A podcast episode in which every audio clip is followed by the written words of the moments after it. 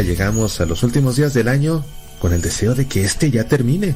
Y cuando esto no sucede, se debe a que nos ha tocado vivir un año de vacas flacas.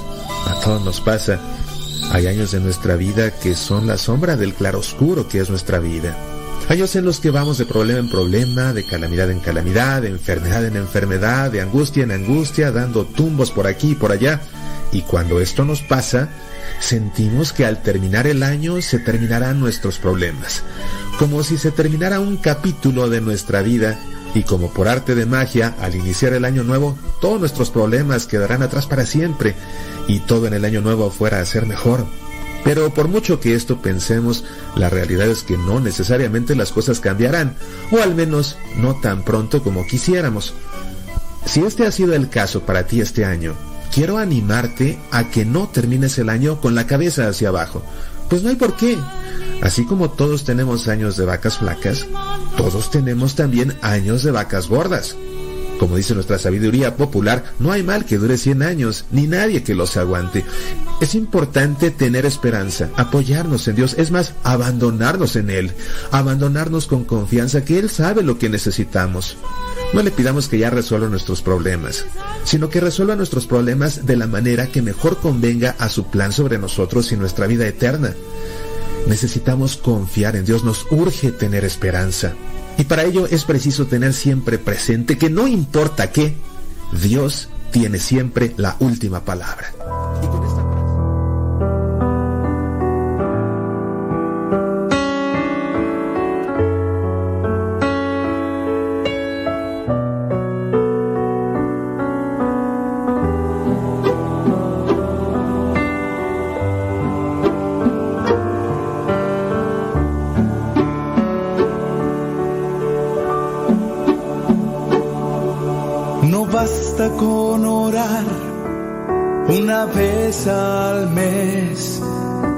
Decirle a Cristo lo siento una y otra vez. No basta con decirle, Señor voy a cambiar. Y pasa, pasa el tiempo y todo sigue igual. El que quiera seguirme el Señor, niéguese a sí mismo sígame. El que quiera seguirme, dice el Señor, niéguese a sí mismo, tome su cruz y sígame.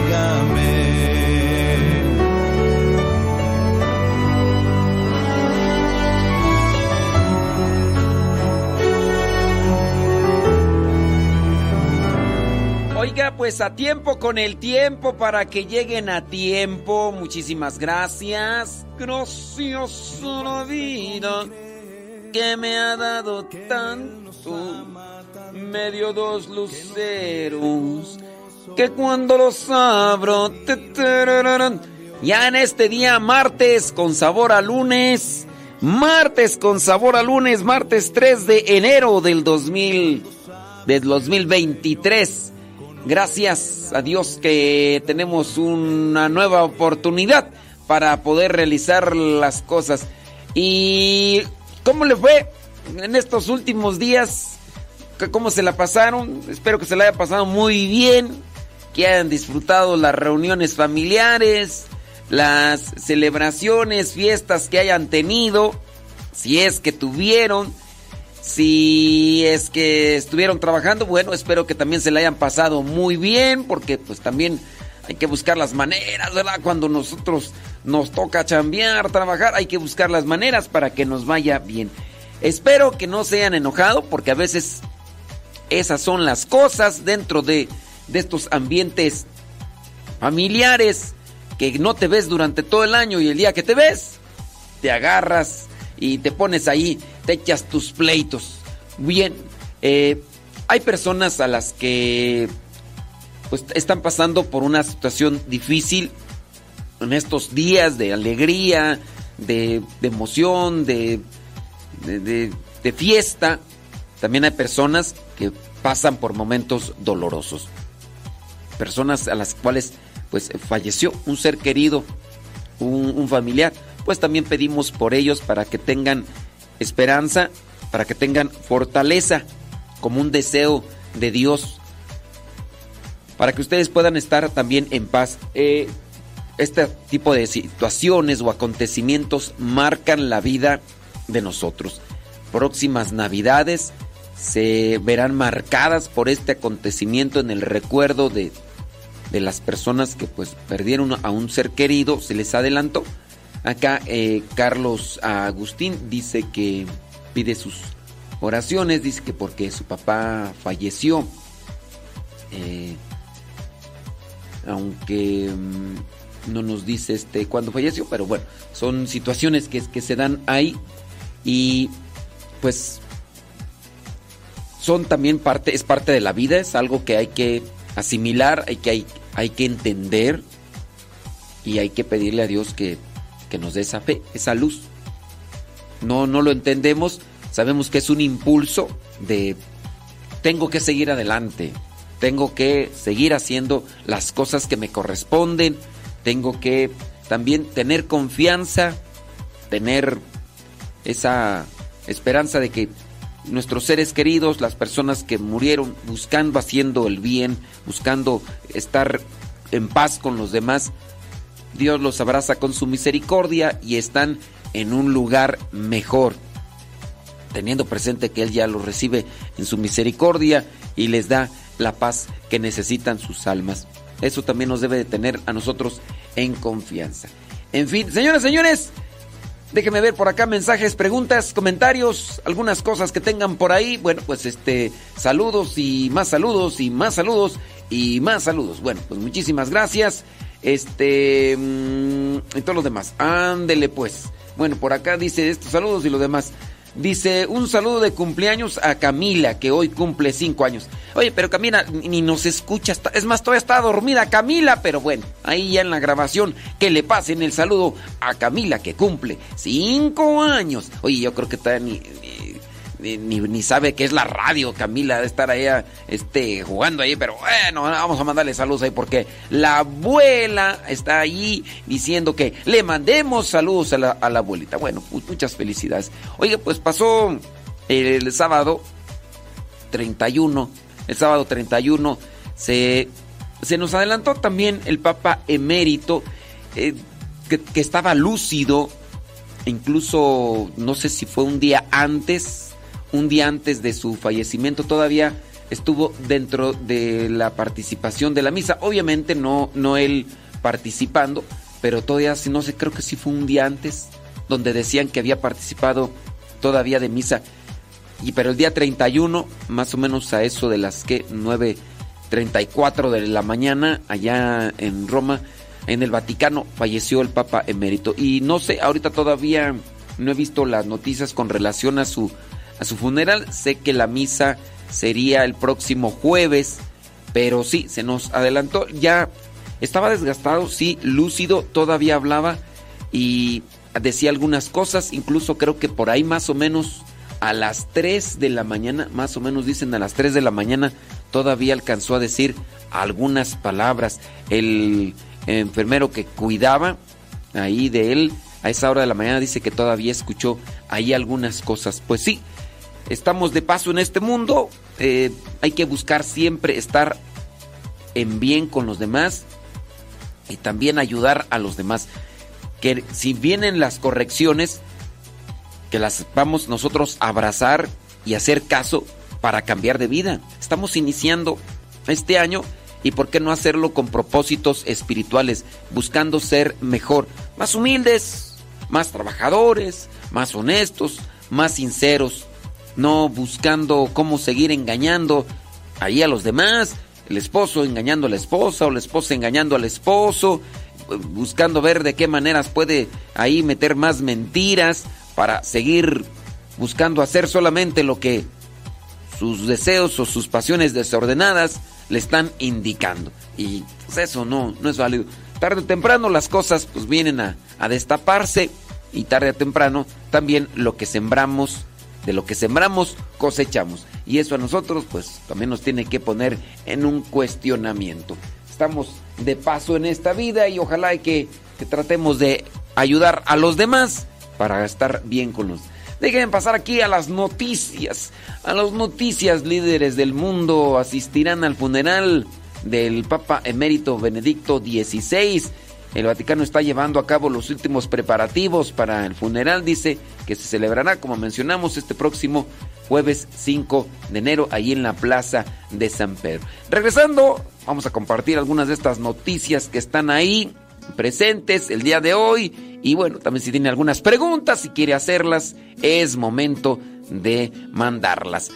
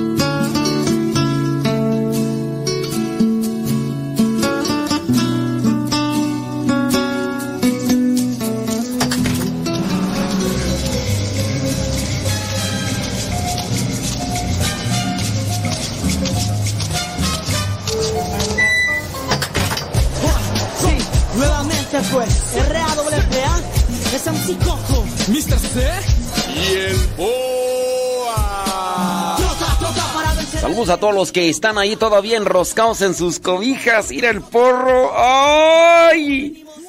A ver, a ver cómo le hacen ahora ya que tengan que ir a trabajar y levantarse temprano. A ver cómo le, no, cómo le van, como siempre, unos descansitos son necesarios, el cuerpo lo agradece. Cuando se pueda descansar, hay que descansar y cuando no, pues, pues nomás no. Ay, ay, ay, estaba viendo por ahí algunas cosas interesantes sobre el Papa Benedicto XVI. Las oraciones que le gustan. Son varias las oraciones preferidas del Papa Emérito. Dice, está la de San Ignacio, aquella que dice, toma Señor y recibe toda mi libertad. Después, una de San Francisco Javier, aquella que se llama Yo te amo, no por que puedas darme el paraíso o condenarme al infierno, sino porque eres mi Dios. Te amo porque tú eres tú. O la de San Nicolás de Flue, tómame como soy. Y después le gusta particularmente la oración común de San Pedro Canicio, que se remonta al siglo XVI. El lugar espiritual que más le gusta, como lo han recordado en varias ocasiones, era Al- Altoting, allá en Alemania. Mm, mm. Dice, Benedicto XVI responde también a una pregunta sobre el miedo a la muerte. Y lo hace sin así, sin, sin filtros. Dice, por supuesto que sí. Dijo en una ocasión, el primer lugar, el primer lugar existe el temor de ser un peso a los demás a causa de una larga invalidez, decía el Papa emérito.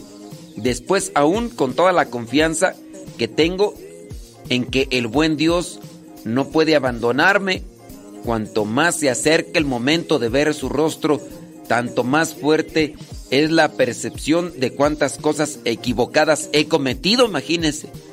Por ello, uno no se siente oprimido por el peso de la culpa, aunque naturalmente la confianza de fondo no disminuya. Existe siempre el peso de no haber hecho bastante por los demás, de no haberles tratado bien. Existe el peso de no haber hecho bastante por los demás, entonces, ante la respuesta, ¿tiene miedo a la muerte? Le preguntaban aún cuando estaba en vida, sí, pues el peso, dice, de no, de la- lo que vendría a ser el cargo de conciencia de, de no haber hecho bastante por los demás. Dice, cuando estará ante el Señor, el Papa afirma que le pedirá que sea indulgente con su miseria, teniendo la confianza de haber llegado a casa. Mm, ok, dice aquí más cosas. Bueno, hay más cosas por ahí que podríamos comentar. Bueno, criaturas del Señor, vámonos con lo que vendría a ser el santoral del día de hoy. Hoy día 3 de enero de el 2023 la iglesia tiene presente a San José María Tomasi. Él fue cardenal. También hoy es día, dice, fiesta del Santísimo Nombre de Jesús. Hoy es día del Santísimo Nombre de Jesús. Ahorita hablamos un poquito de ello. También la iglesia tiene presente a San Siriaco. San Siriaco dice que él fue cofundador. También tiene presente la iglesia a eh, San Antero. San Antero dicen que fue papa, fue el papa número 10 y... No, no es cierto. Sí, el 19. Sí, el papa número 19. También la iglesia tiene presente a Santa Genoveva. Santa Genoveva. Vámonos rápidamente a lo que vendría a ser la fiesta, esta celebración del Santísimo Nombre de Jesús. Honremos el nombre de Jesús no porque creamos que existe un poder intrínseco escondido en las letras que lo componen, sino porque el nombre de Jesús nos recuerda todas las bendiciones que recibimos a través de nuestro Redentor. Para agradecer estas bendiciones, reverenciamos el santo nombre, así como honramos la pasión de Cristo, honrado, honrando su cruz, dice. Descubrimos nuestras cabezas y doblamos nuestras rodillas ante el santísimo nombre de Jesús, Él da sentido a todos nuestros afanes, como indica el emperador Justiniano en su libro de leyes. Él brinda ayuda a necesidades corporales según la promesa de Cristo. También da consuelo en las aflicciones espirituales, nos protege de Satanás y de sus engaños. De hecho, por ahí había un, librito por ahí que el Santísimo Nombre de Jesús, donde da a conocer como algunos de los santos, dentro de lo que vendría a ser el acoso de la tentación, regularmente mencionaban Jesús mío y Dios mío. Esta jaculatoria que también da fortaleza y que puede ayudar para mantenerse firme ante la tentación. Jesús mío y Dios mío. El nombre de Jesús en el nombre de Jesús obtenemos toda bendición y gracia en el tiempo y la eternidad, pues Cristo dijo, lo que pidan en mi nombre al Padre, Él se los dará. Así se cumple la palabra de San Pablo, para que al nombre de Jesús toda rodilla se doble en los cielos, en la tierra, en los abismos. Un especial devoto del Santísimo Nombre de Jesús fue San Bernardo, quien habla de él con especial ardor en muchos de sus sermones pero los promotores más destacados de esta devoción del Santísimo Nombre de Jesús fueron San Bernardino de Siena y San Juan Capistrano. Llevaron consigo en sus misiones en las turbulentas ciudades de Italia una copia del monograma del Santísimo Nombre rodeado de rayos pintado en una tabla de madera con el cual bendecían a los enfermos y obraban grandes milagros. Al finalizar sus sermones mostraban el emblema a los fieles y les pedían que se postraran a adorar al Redentor de la humanidad. Les recordaban que tuvieran el monograma de Jesús ubicado sobre las puertas de sus ciudades y sobre las puertas de sus viviendas, debido a que la manera en que San Bernardino predicaba esta devoción era nueva, fue acusado por sus enemigos y llevado al tribunal del Papa Martín V. Pero San Juan Capistrano defendió a su maestro tan exitosamente que el Papa no solo permitió la adoración del Santísimo Nombre, sino que asistió a una procesión en la que se llevaba el santo monograma. La tabla usada por San Bernardino es venerada en Santa María en Ara, allá en Roma. El emblema o monograma que representa el Santísimo Nombre de Jesús consiste en tres letras. Y muy posiblemente usted ha visto estas tres letras. ¿Ha visto usted lo que vendría a ser un círculo blanco con la I, con la H y con la S? Así que esto es el monograma del Santísimo Nombre de Jesús. El monograma contiene la primera y la última letra del Santísimo Nombre, pero esto es en latín. Se encuentra por primera vez en una moneda allá del siglo VIII. El Señor Jesucristo, Rey de Reyes. Esto vendría a ser en latín, por eso es que están estas letras. Algunos equivocadamente sostienen que las tres letras son las iniciales de Jesús. Jesús, hominin salvator, Jesús salvador de los hombres. Pero esto en latín, recuérdese que la, la I, la H y la S.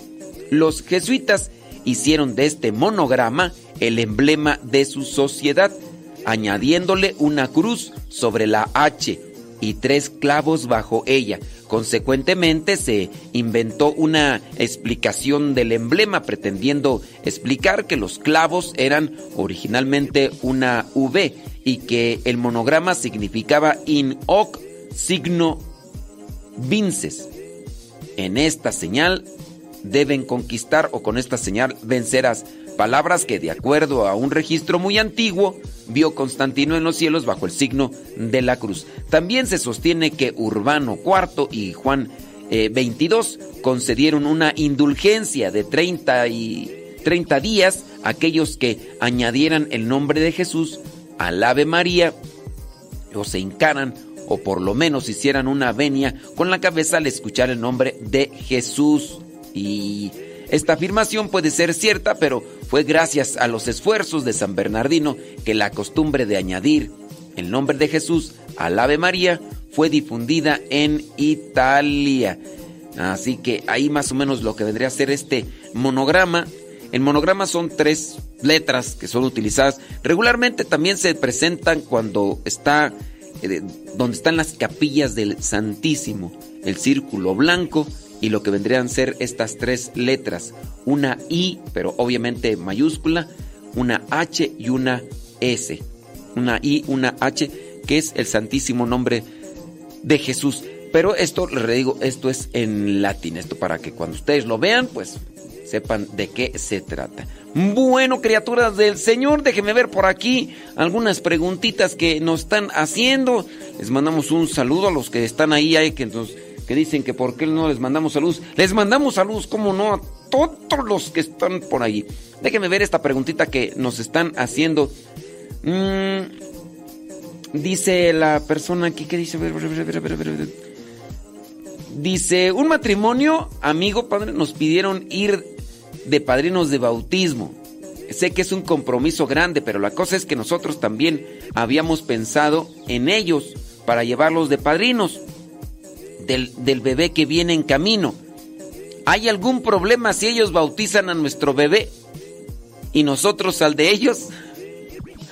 ¿Hay algún problema si bautizan a nuestro bebé? ¿Hay algún problema? Yo ahí les voy a dejar para que nos manden sus comentarios y que nos digan cuáles son los disque problemas o situaciones que se dan como dilema dentro del, ok, yo voy a ser el padrino de tu hijo, pero tú vas a ser el padrino de mi hijo. ¿Qué es lo que dicen algunas personas por lo cual no se debería de hacer esto?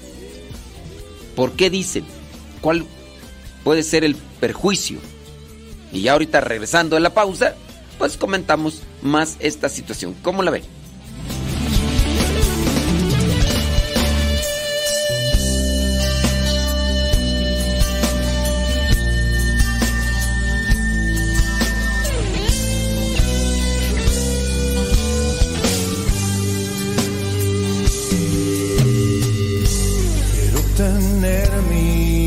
Brazos altos y decirte que tu amor es tan inmenso como el cielo azul.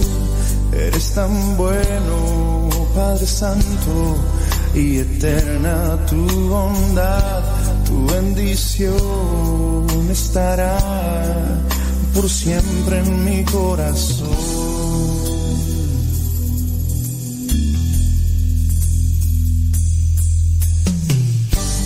Quiero tener mis brazos altos y decirte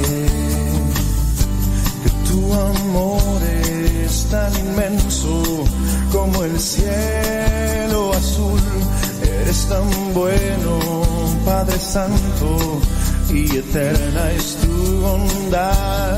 Bendición estará por siempre en mi corazón, mostraré mi agradecimiento y bien, yo seguiré alabando tu bondad.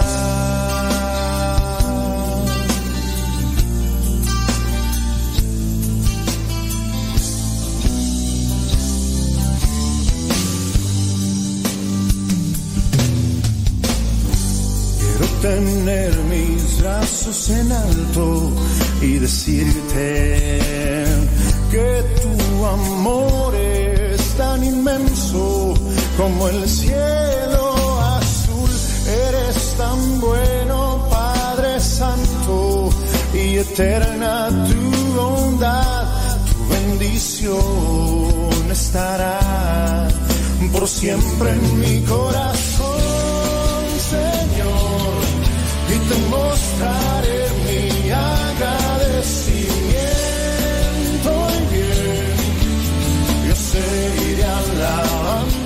¡Guayumín! Y Guayumín ya anda despierto, hombre. Oye, dice la Conchis que yo dije el lunes 3 de. Pues es que es. Es marter con sabor a lunes. Es malter. Es mal, martes. Martes con sabor a lunes. ¿Sí dije lunes? No, ¿verdad? A mí se me hace que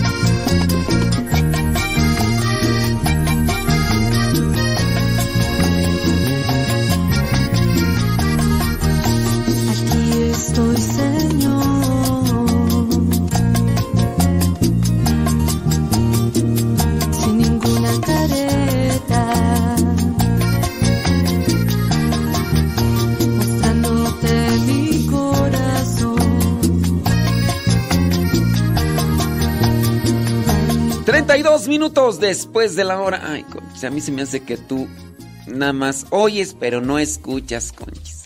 Que, Conchis aferrada que yo dije lunes, no.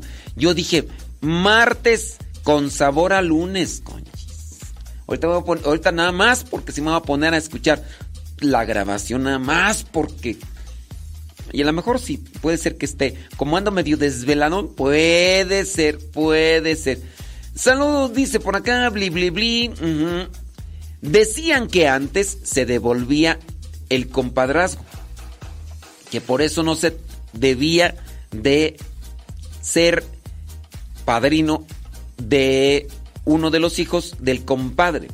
Saludos a Cintia.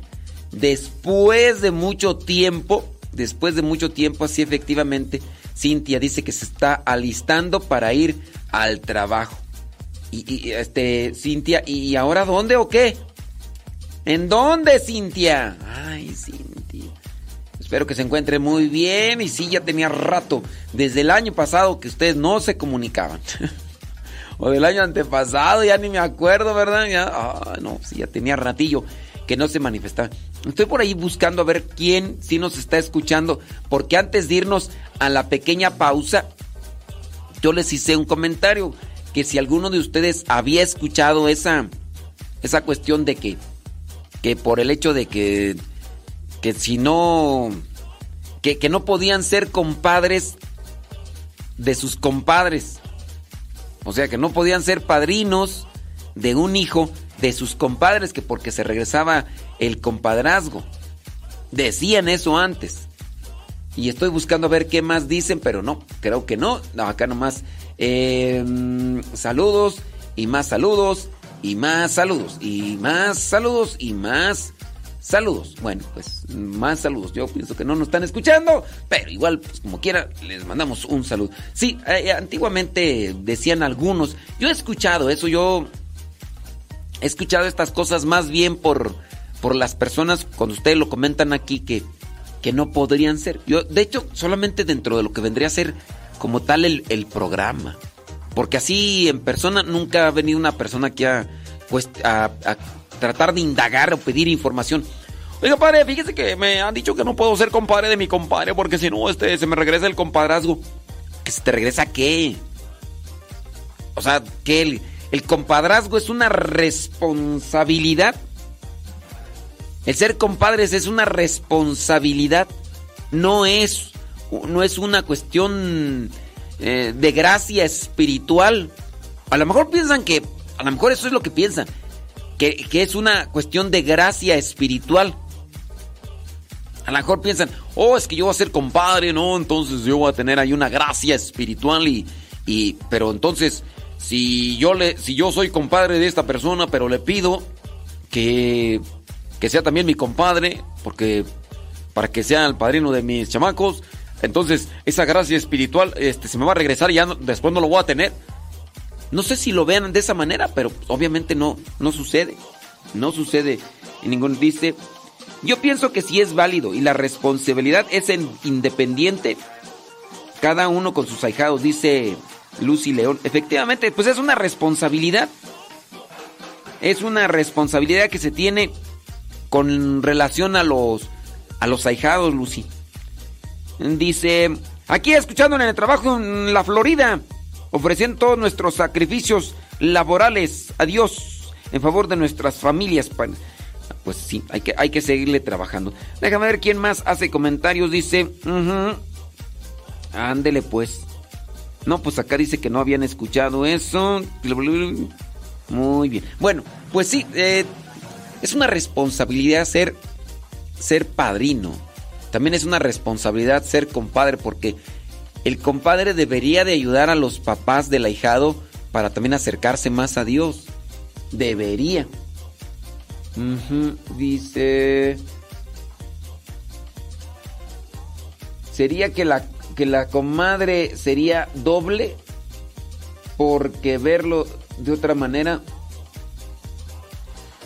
no, pues son a veces eh, ideas, no sé si originadas dentro de un pensamiento mm, que a lo mejor puede ser que a veces esa autoridad moral que se impone por los mayores, aunque no pudieran tener la razón, cuando los papás o los abuelitos tienen una idea, aunque no pudiera estar fundamentada, pero el hecho mismo de que la digan, puede tomársele, por ello mismo puede tomársele como valor.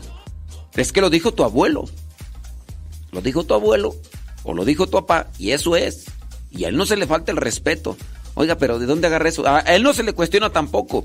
Y a lo mejor esas ideas todavía estarían por ahí rondando en algunos lugares y con algunas personas y puede ser que se sigan transmitiendo. O sea, no se debe de cuestionar, no se debe de de, reprochar, no se debe de encarar este tipo de cosas. Tradiciones familiares, pienso yo, más que tradiciones eh, religiosas como tal, pero a su vez estas se llegan ahí a transmitir.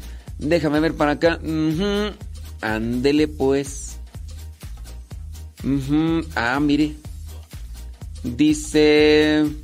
Yo se había escuchado eso del compadrazgo. Bueno, pues Vámonos con otra pregunta. Dice, una pregunta dice, quiero saber su opinión. Dice, conozco a una señora que perdió a su bebé y le celebró su cumpleaños.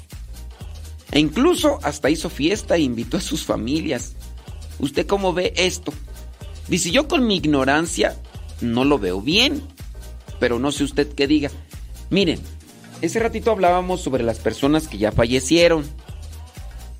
¿Para qué es el celebrar el, cumpleaños? Pues ya la persona falleció, pues ya falleció. No sé por qué querer seguir celebrando fechas que serían solamente aprovechadas por la persona que falleció. Acá en su caso dice que es un, un bebé. Pues, pensamos, ¿no? Que y celebraba su cumpleaños. Entonces el, niño falleció y... Pero la, señora sigue haciendo esto de... No sé, yo, yo lo veo incluso hasta peligroso porque el fallecimiento de un ser querido provoca una herida. El estar recordando este tipo de celebraciones como el cumpleaños, desde mi punto de vista, no hace que se cierre una herida no hace que se cierre un ciclo. Ante este tipo de acontecimientos, entonces la persona seguirá teniendo abierta esa herida, recordando lo que era, que ya no es, ni será. Falleció. Pues, si van a llorar, pues bueno, hay que llorar. Hay que orar más que llorar. Hay que orar más que llorar. Pero a mí en, ocasiones, cuando yo estoy celebrando la misa, llegan las intenciones y me dicen, no, pues vamos a pedir por el eterno descanso de fulano de tal, que hoy estaría cumpliendo 200 años. Oye, nadie va a cumplir 200 años en vida, digo, menos. En la Biblia sí aparecen lo de que 500 años, 400 años, pero estamos hablando de hace mucho tiempo. Dentro de lo que podría ser eh, los inicios de, de, de la humanidad y a lo mejor ahí sí había esas posibilidades. Pero también a lo mejor hay que tener, hay que tener presente que los años de antes pues no era un calendario como el que tenemos ahora, es otro tipo de calendario y que a lo mejor por eso es que señala cantidad de vivió 400 años, no vivió 600 años, pero el calendario a lo mejor de aquellos tiempos no es igual al de ahora. A lo mejor igual el calendario de antes no era por los días que vivía como lo tenemos hoy, sino más bien por las cosas que hacía, que en algunos casos eso es lo que se llega a medir. Lo que hizo es lo que vivió. No hizo nada, inútil. Se murió y, no, y apenas había nacido porque no hizo nada. Podría haber sido, ¿no? Pero yo no veo bien el hecho de que estemos recordando de... Eh, eh, pedimos por el eterno descanso de fulano de tal porque hoy estaría cumpliendo 430 años. Estaría con nosotros. Y sí, lo estarías cuidando. Lo estarías ahí al pie del... La verdad es que no, estas cosas...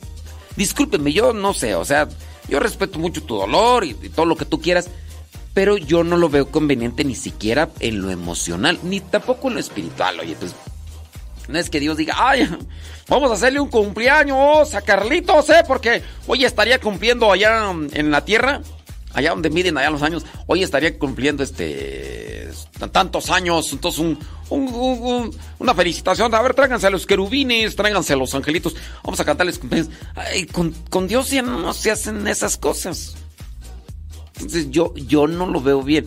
Y yo incluso hasta pienso, hasta por el bienestar y por la estabilidad emocional de la familia, no es conveniente celebrar estas cosas. Y más, digo, si es el recuerdo, pero ¿para qué echarle más, más, más leña al fuego? ¿Para qué echarle más sentimiento?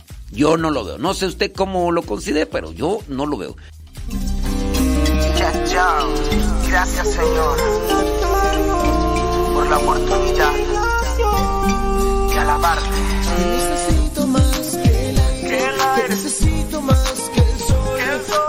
Mándenos sus preguntitas a través del Telegram.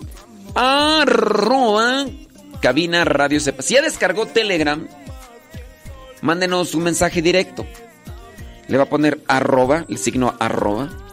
Después cabina radio sepa. Cabina radio sepa. Todo junto. Cabina radio sepa. Y pueden encontrar ahí los canales. El canal del Evangelio, por ejemplo, donde tenemos los Evangelios de hace, de- desde el 2019 están ahí los evangelios. En Telegram es bueno porque todo el contenido que está en Telegram no se descarga en tu teléfono. Eso es lo bueno. Y ahí ustedes pueden encontrar los evangelios desde el 2019, imagínense. Está ahí el, canal que se llama arroba evangelio MSP. De misioneros servidores de la palabra. ¿ah? Evangelio MSP. Todo junto. Y ahí ya está el canal. Y también está nuestro canal arroba modesto lule. Y va a encontrar canciones, imágenes con, con oración, reflexión, también las laudes, las vísperas, las completas y muchas otras cosas más. Muchas cosas más. Ándele pues. Déjeme ver por acá los comentarios, las preguntas que nos hacen ahí. Bli, bli, bli. Julia Valencia, qué milagro. ¡Qué milagro! Mm. Dice, no sabía que no se podía ya que mis papás eligieron a sus hermanos de padrinos y ellos también bautizaron varios de mis primos. Yo creo que se debe elegir bien. A ver. A ver, a ver, a ver, a ver. Sobre la pregunta, no sabía que no se, no se podía. ¿No se podía qué? Ay, Cintia, yo creo que no me escuchaste bien, ¿verdad?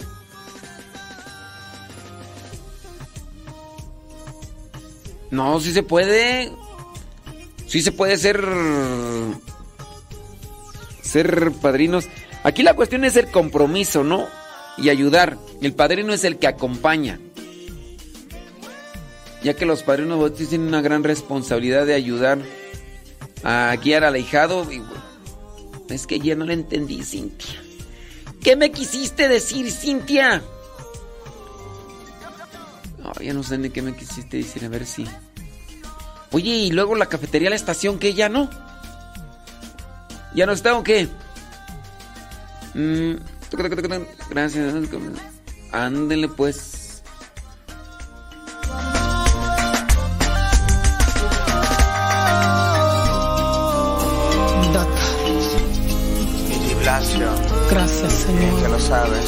Por la oportunidad de alabarte. Gracias, Señor. Yeah. Thank you, Jesus. Almighty One. Almighty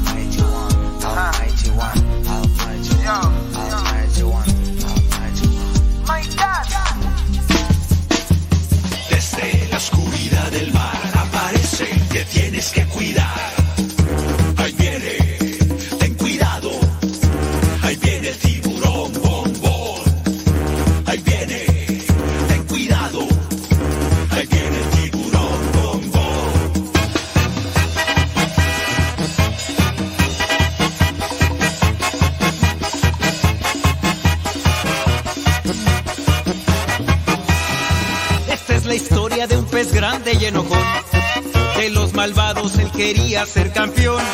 A los otros peces perseguía sin razón. No lo querían por ser malo y muy grosero. Pesado y muy sangrón. Pero en el fondo de su pobre corazón, él se sentía triste. ¿Qué onda, Jay Julian? ¿Qué milanesas que te dejas visteces? ¿Dónde tablas que no te había vigas? Yo pensé que ya no nos escuchabas. Jay Julian in the house. Ay, Jay Julian, Jay Julian. Dice por acá, personas, ¿qué dice por acá? Dice una persona, dice que una vez escuchó de un sacerdote que dijo que era bueno pedir, la- pedir las misas en los aniversarios de los difuntos. Eh, por eso dice que en su familia piden las misas. O sea, pedir las misas en los aniversarios de los difuntos, pero ¿en qué sentido? Porque ciertamente las personas piden a veces una misa por un difunto cuando viene a ser, no sé, a un año de fallecido. Esa es otra cosa. Pedir en la pedir una misa a dos, tres años, diez años de fallecido. Eso es otra cosa. Pero otra cosa es cuando llegan las personas y dicen, este, eh, quiero que ofrezca esta misa por este difunto, porque si estuviera en vida, hoy estaría cumpliendo 500 años. Si estuviera con vida, hoy estaría cumpliendo, entonces vamos a pedir, entonces, un día van a llegar. No, este, voy a pedir misa por este difunto porque hoy es su santo, ¿no? Y como el santo de Carlos eh, son cinco veces o diez veces al año, entonces cada diez. Aquí la cuestión, miren, es lo que se está queriendo así como que vivir como si estuviera en vida.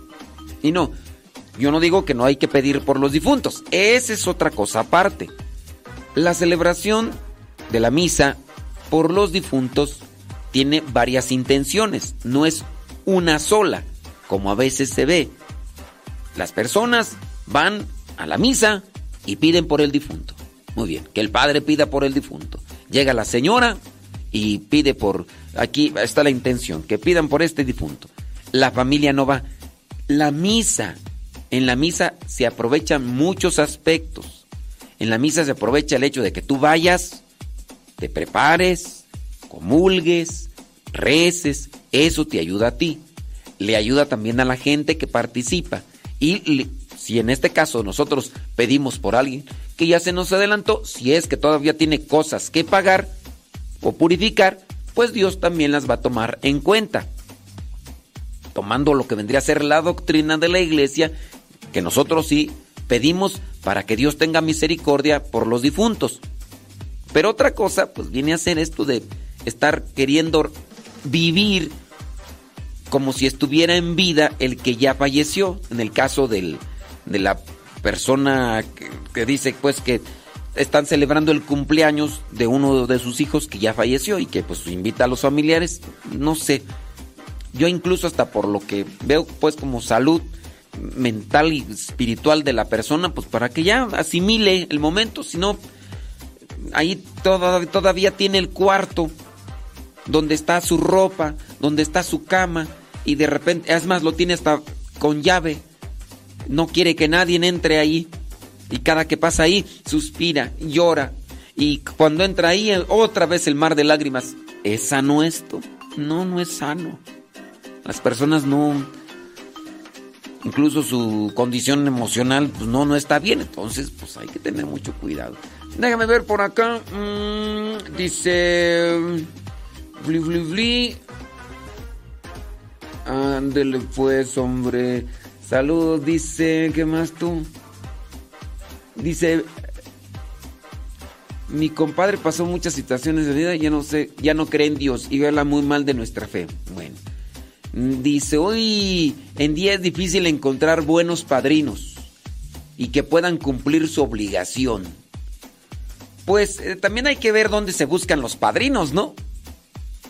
Porque si quieres encontrar un padrino ahí nada más, en el, así pues nomás no, o sea, creo yo que se podrían encontrar buenos padrinos si tú estás dentro de los ambientes idóneos en los que puedas conocer a las personas que se esfuerzan en vivir su fe, que se esfuerzan en vivir el, el evangelio.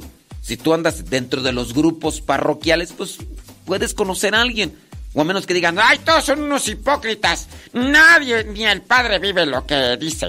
Nadie aquí, ya nada más yo, nada más yo. Pues no, pues si también quieres encontrar un padrino ahí en el trabajo donde tú no ves manifestaciones de fe, pues ¿cómo? O sea, dice por acá, bli, bli, bli, bli, bli. Dice, ¿sería que la comadre sería doble porque bli? Ah, bueno, déjame ver por acá. Me dijeron que es pecado, no he ido a misa 24 y 21. Bueno, este. Dice un saludo. Ándale, ahorita pasamos. Ahorita pasamos los saludos. Claro que por supuesto que del que desde luego que sí. Ándele pues. Dice, nuestros compadres Verbo y Lalo son padrinos de nuestros tres hijos. Gracias a Dios nos aprovechamos de ellos. Válgame, ¿cómo que se aprovechan de ellos? Dice. Dice, nos aprovechamos de ellos o son tres veces bendecidos de nuestra familia.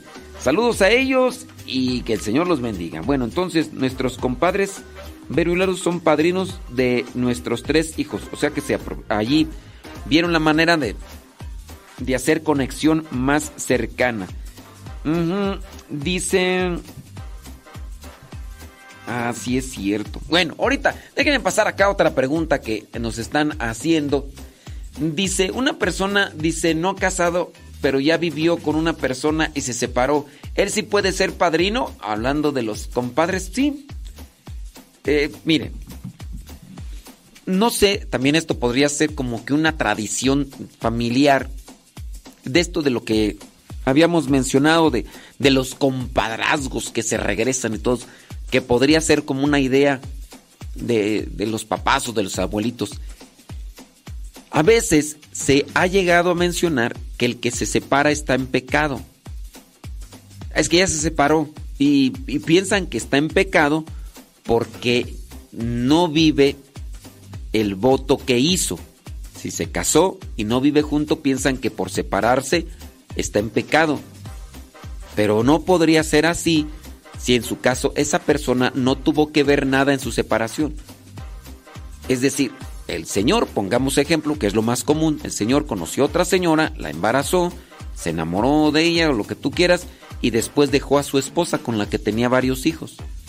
Entonces, ¿a poco por eso podríamos decir que la señora, que fue abandonada, ¿a poco ella está en pecado? Pues no, pues en este caso el del pecado es el viejo, Guzgo, que anda por allá de y no la suelta. Ese es el que está en pecado.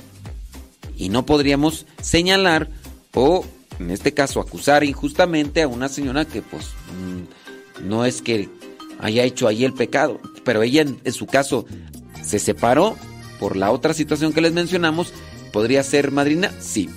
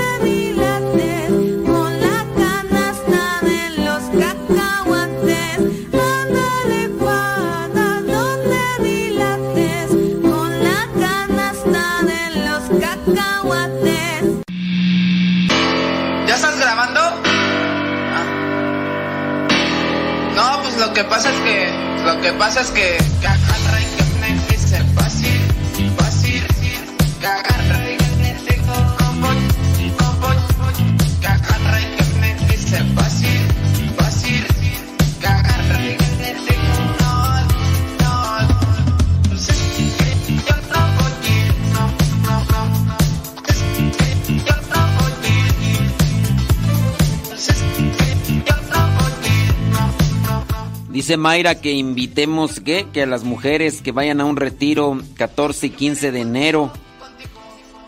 Las que viven ahí en Austin. En la iglesia Santa Cruz en Buda, Texas. ¿Así se llama? ¿Buda, Texas?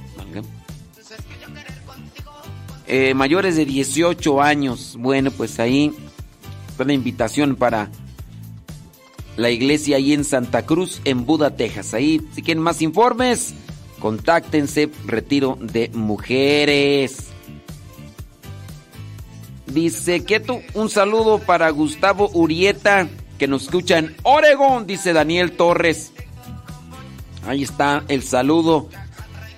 Mm, dice, yo en lo personal mando celebrar el día del fallecimiento para dar gracias a Dios que pasó a la vida eterna. Eso dice... Dice que, se- que no se pronuncia Buda. Bueno, pero es que así está escrito, yo... Ahí ya que le busquen ahí Buda, Texas. eh. Me están diciendo acá cómo se pronuncia, no. I don't speak English very well, chicharrón con papas sorprendedor o me brinco por la window. Dice que se pronuncia Buda. No, no, pero ahí está Buda, Texas. Búsquenle ahí en el. Si ustedes viven ahí en Buda, Texas, y ahí se van a este retiro.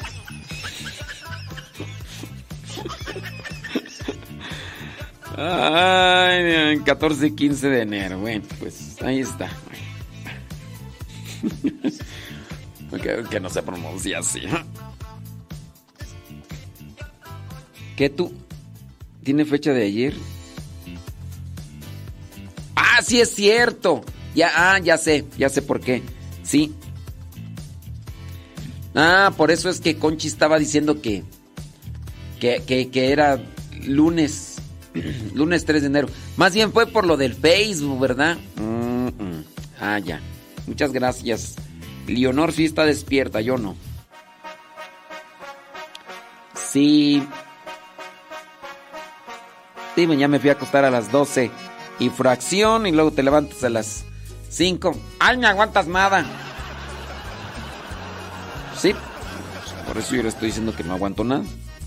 Ujú. Ándele pues, hombre.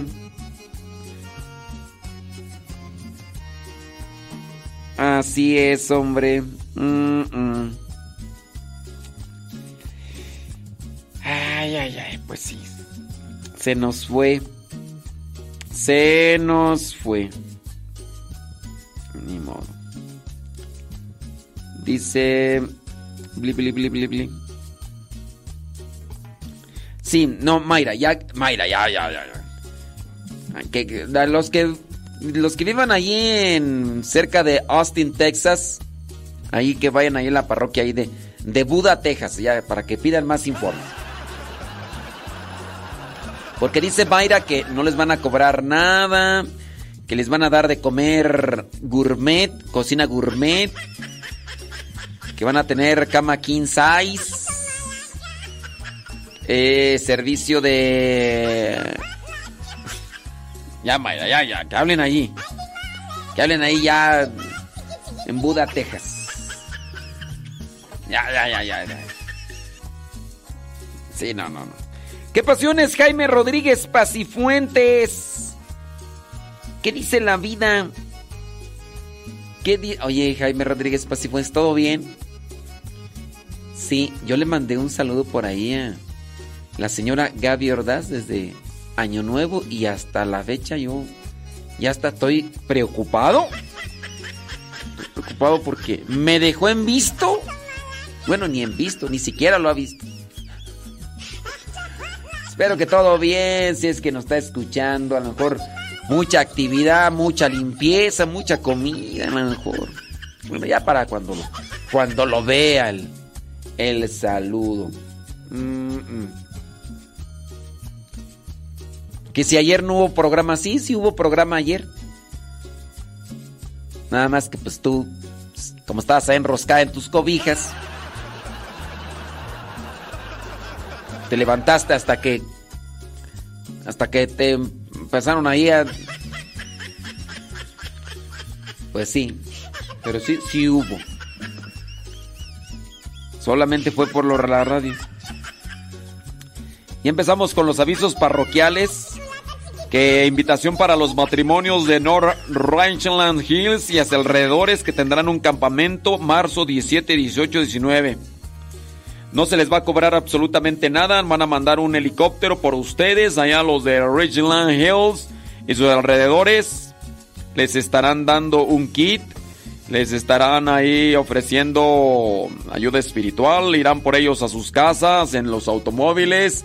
Mandarán un Uber. 17, 18, 19 de marzo, allá en eh, North Ridgeland Hills. Dice. ¿Quién dice tú por acá? Pues ni me acuerdo quién, qué decir que dije. Pero bueno, ahí están los avisos parroquiales. Ya aquí vamos a hacer. ah, es Manuel López el que dice allá campamentos. un montón hasta marzo. ¿Qué tal si ni amanecemos? Ya, cuando. Deja que, deja que llegue febrero por lo menos. Todavía, todavía no vamos ni a la mitad de enero.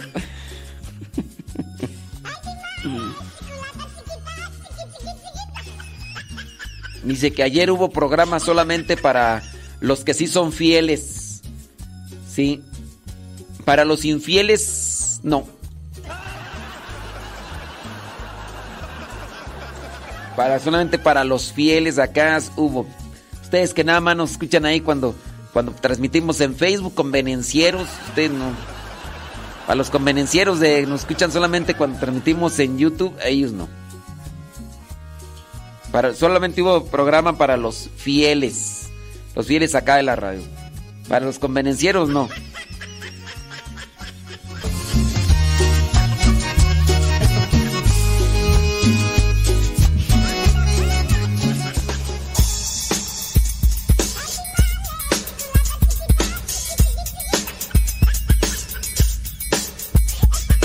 Cierto, me han golpeado, me han herido. Es cierto, me han pegado, me ha dolido. Es cierto, me ha costado que ni pueda confiar. Creer que he nacido para triunfar. Es cierto, he resbalado y he caído. Mas entendí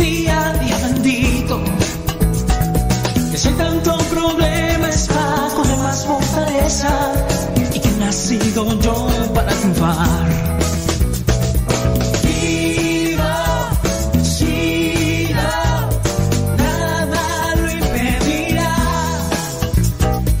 Vivo, sigo, nada lo impedirá. Los males, las tragedias ya no vencen.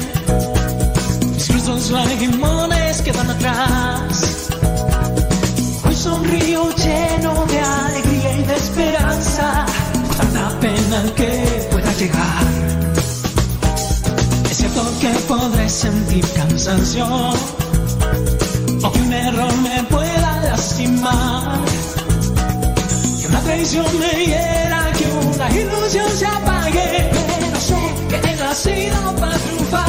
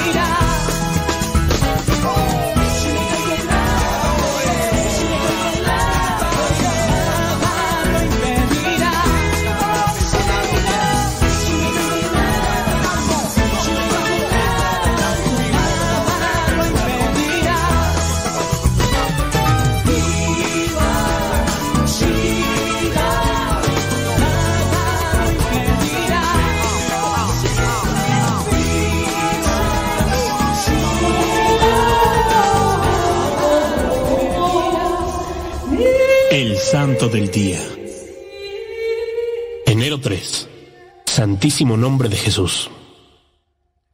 Aunque San Pablo podría reclamar crédito por promover la devoción al santo nombre, porque Pablo escribió en Filipenses que Dios el Padre le dio a Cristo Jesús ese nombre que está por encima de cada nombre, esta devoción se hizo popular a partir del siglo XII.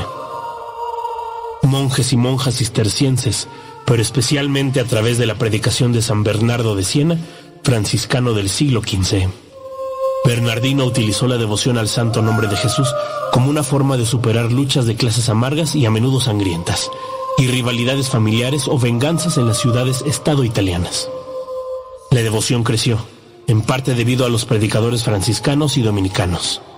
Se extendió aún más después de que los jesuitas comenzaron a promocionarlo en el siglo XVI. En 1530, el Papa Clemente V aprobó una oficina del Santo Nombre para los franciscanos. En 1721, el Papa Inocencio XIII extendió esta fiesta a toda la Iglesia. San Juan Diego Radio, el mensajero de María.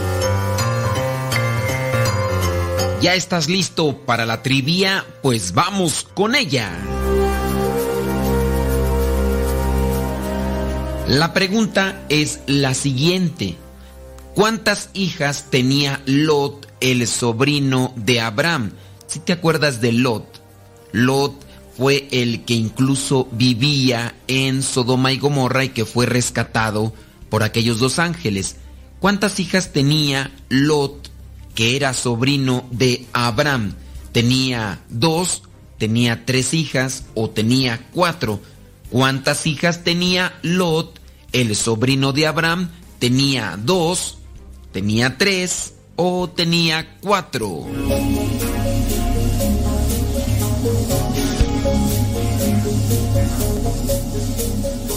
Si tu respuesta fue que tenía tres, pues te equivocaste. Si tu respuesta fue que tenía cuatro, también te equivocaste. Lot, el sobrino de Abraham, tenía dos hijas y lo podemos verificar en el libro del Génesis, capítulo 19, versículo 8. Génesis capítulo 19, versículo 8, donde dice, yo tengo dos hijas que todavía no han estado con ningún hombre. Voy a sacarlas para que ustedes hagan con ellas lo que quieran, pero no les hagan nada a estos hombres, porque son mis invitados.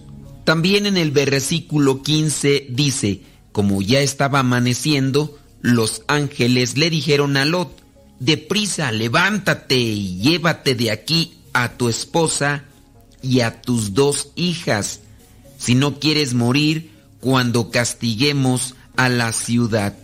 Son dos hijas las que tiene Lot. Lo que aconteció en Sodoma y Gomorra pareciera ser que se está acercando en nuestros tiempos.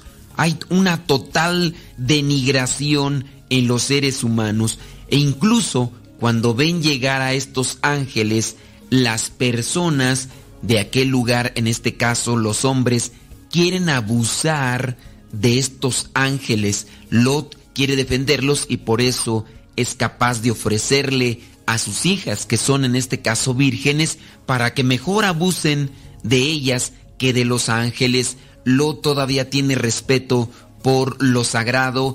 En el caso de estos hombres, notamos que ya están totalmente degradados en su dignidad y no tienen respeto absolutamente por nada. El pecado o la consecuencia del pecado es que nunca vas a quedar satisfecho. Se busca una cosa, después se buscará otra y así consecutivamente, porque con el pecado nunca se queda uno satisfecho e incluso se pierde la sensibilidad y la dimensión de la realidad, tanto que son capaces de atentar contra lo sagrado. Ahora en la actualidad vemos muchos de estos ataques, hay mucha de esta confrontación e incluso hay intentos de querer acabar con lo sagrado, personas que quieren entrar a los lugares sagrados hablando de las iglesias para devastarlas, mancharlas con pintura, excremento humano y otras cosas más que son consideradas bárbaras. Cuidemos nuestro corazón, cuidemos nuestros pensamientos, cuidemos también nuestro espíritu, ya que en la actualidad también se sabe de personas que dentro de la iglesia, que están al frente de comunidades, se han dejado embelezar, se han dejado contaminar por los susurros del demonio que están constantemente en el aire, en los medios de comunicación masivos, y algunos han caído en las trampas del demonio. Pidámosle al Espíritu Santo que nos ayude, que nos fortalezca, que nos dé sabiduría para distinguir entre el bien y el mal y que siempre tengamos fortaleza para escoger el bien. A lo mejor la reflexión está un tanto desviada de lo que es esta trivia, pero ten presente que lo mejor será estar en conexión de Dios, buscar lo que agrada a Dios y de esa manera ayudar a muchas personas. Lot se pudo salvar junto con sus hijas, su esposa no porque ella no obedeció. Los ángeles habían dicho que no voltearan hacia atrás cuando se estaba destruyendo a Sodoma y Gomorra. La mujer, su esposa de Lot, no pudo aguantar la curiosidad y en el instante en que ella volteó para mirar, se quedó convertida en una estatua de sal. Seamos obedientes a lo que nos pide Dios para poder salvarnos y seguir caminando siempre a su encuentro. El 3 de enero se festeja a Santa Genoveva. Su nombre significa de buena familia. Ella nació en el año 422 muy cerca de París. Cuando era niña, el obispo San Germán, patrono de París también, le aconsejó que dedicara su vida a servir a Dios y al prójimo, y así lo hizo. A los 15 años, con un grupo de amigas, formó una asociación de mujeres que, aunque no eran religiosas o monjitas, se dedicaban al apostolado y a ayudar a los más pobres. Se le recuerda especialmente porque cuando una espantosa escasez y carestía azotó a París ocasionando que la gente muriera de hambre, Genoveva reunió a un grupo de hombres y se fue con ellos río arriba buscando víveres. Finalmente regresó con las barcas llenas de comestibles, salvando a la ciudad, por lo que se considera patrona de París. Como los reyes Childerico y Clodoveo sentían por ella una gran veneración, logró obtener de ellos el perdón para muchos presos políticos que iban a ser ajusticiados. Genoveva murió muy anciana el 3 de enero del año 502. Sobre su tumba se construyó un famoso templo que fue destruido durante la Revolución Francesa y posteriormente en ese sitio levantaron el edificio llamado Panteón, donde los franceses entierran a sus héroes. También el 3 de enero se recuerda a Santa Eugenia, mártir cristiana que padeció en África junto con otros 11 mártires, 8 varones y 3 mujeres.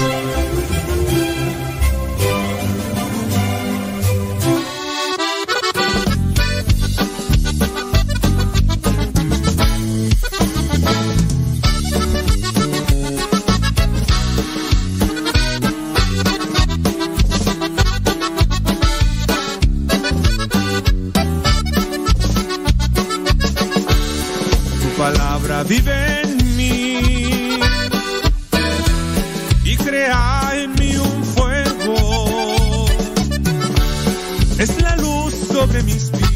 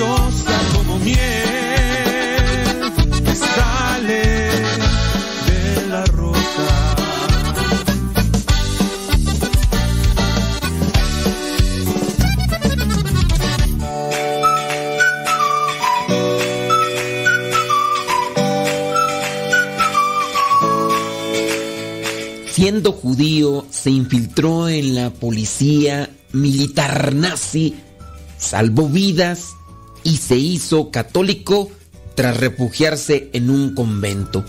Vamos a hablar de Oswald Rufeisen. En el año 1939 era un muchacho polaco de apenas 17 años.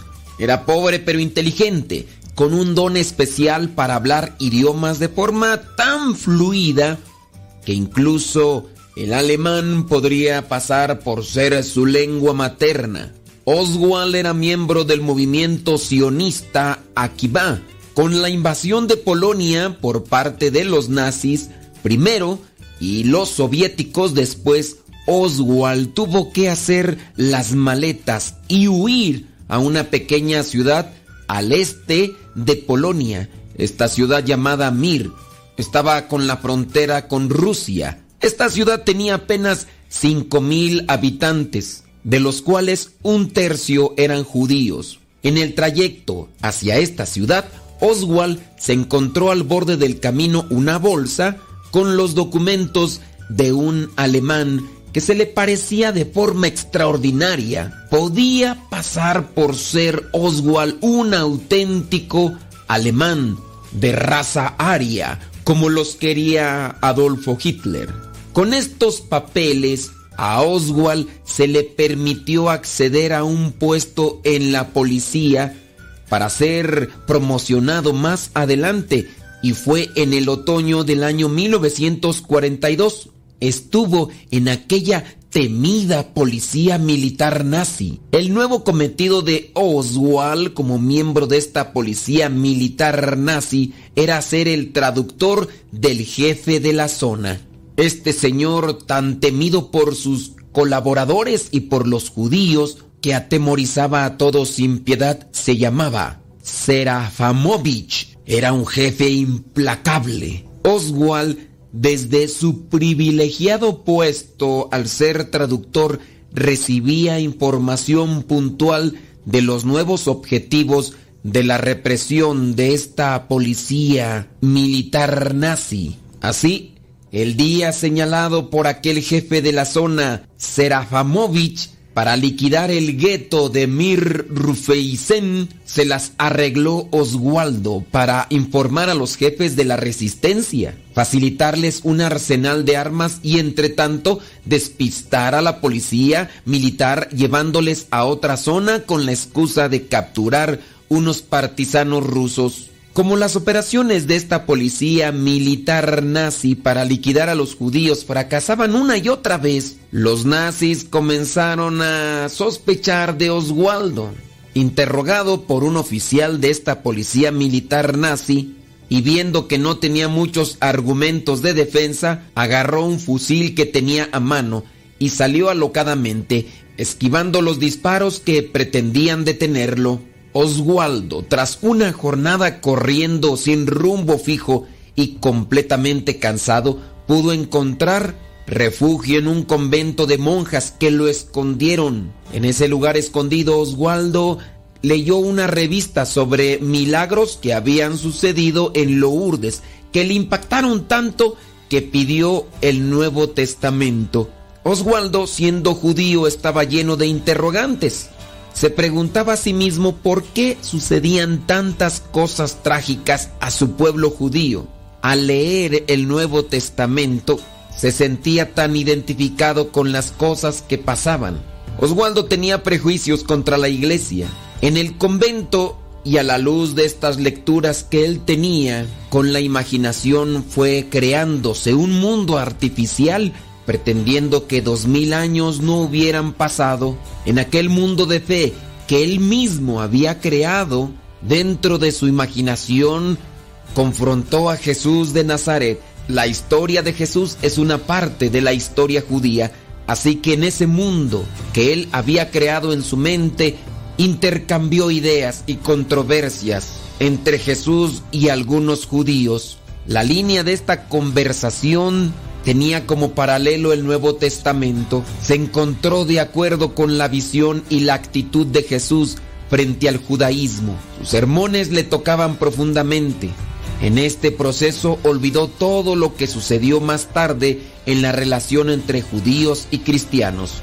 Al mismo tiempo necesitaba un maestro, a alguien que le indicara el camino, un guía, alguien fuerte. Así llegó al momento en que Jesús muere en la cruz y después resucita. Hasta este punto de repente, no sabe cómo, pero Oswaldo se identificó. Identificó el sufrimiento de Jesús y su resurrección con el sufrimiento de su pueblo y la esperanza de la resurrección. Comenzó a pensar que si un hombre justo muere, no por sus pecados, sino por las circunstancias, entonces debe ser Dios, porque es Dios quien devuelve la vida. Entonces pensó que si existía la justicia para Cristo en la forma de la resurrección, existiría también alguna forma de justicia para su pueblo. Cuando comprendió que se encontraba frente a la decisión de abrazar el catolicismo, comenzó en él una batalla psicológica. Oswaldo tenía todos los prejuicios sobre los judíos, aquellos prejuicios que a veces los llegan a detener. Perfectamente consciente de esto, temía que su pueblo lo rechazara. Un judío convirtiéndose al cristianismo. Dentro de aquel mundo imaginario también lograba mirar también todos los insultos y rechazos que sufriría por parte de su pueblo judío. En realidad no lo hicieron. En cualquier caso, la batalla psicológica dentro de Oswaldo duró dos días. Durante todo este tiempo dice que lloró pidiendo a Dios la luz para caminar hacia su encuentro. No era una batalla intelectual, confirmaba que aceptaba a Jesús como el Mesías. Todo el problema concernía a la futura relación con su pueblo judío y también con su hermano, quizás con sus padres si estaban vivos. La persecución a los judíos se acrecentaba cada vez más. Oswaldo tendría que reconducir los elementos judíos al Nuevo Testamento. Él mismo iba a ser uno de estos elementos judíos. Oswaldo consideraba que también como él habían muchas personas, cristianos, que se consideraban judíos. Pasado el tiempo y escondido en aquel convento, Oswaldo pidió el bautismo a la Madre Superiora del convento. La Madre Superiora de aquel convento desconocía todo lo que estaba aconteciendo en aquel lugar donde se escondía Oswaldo. También desconocía todo lo que pasaba en la mente y en el corazón de aquel hombre judío.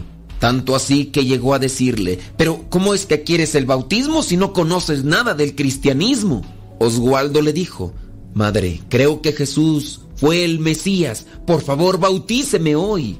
Habían pasado tan solo tres semanas escondido en aquel lugar, pero durante esas tres semanas él había conocido a Cristo. Una vez bautizado por una de las hermanas de la resurrección, porque sí puede bautizarle una religiosa, y también un laico. Esto en situación extrema. Oswaldo, habiendo recibido el bautismo y ante los continuos registros que efectuaban los nazis buscando judíos, Oswaldo salió de aquel convento bautizado para adentrarse en el bosque y colaborar con los partisanos rusos, hasta que Polonia fue ocupada nuevamente por los soviéticos y al hacerlo expulsaron a aquellos nazis del territorio. Oswaldo desapareció de aquel lugar en el año 1944. Nadie sabía de él y fue hasta el año 1952 cuando apareció. Ya no era Oswaldo el judío, ahora era el padre Daniel María del Sagrado Corazón de Jesús. Oswaldo había encontrado a la comunidad de los carmelitas. Profesando sus votos perpetuos, cambió su nombre, así como se acostumbra en algunas comunidades religiosas. Ya no era Oswaldo, ahora padre Daniel María del Sagrado Corazón de Jesús. Su gran sueño, vivir en Israel. Sus raíces judías lo llamaban. Y ese sueño pudo cumplirlo allá en el año 1956. Esto sucedió cuando se trasladó al convento carmelita, en aquel lugar donde se encontró con su único hermano, así como a los amigos de aquel movimiento al cual él pertenecía cuando era judío.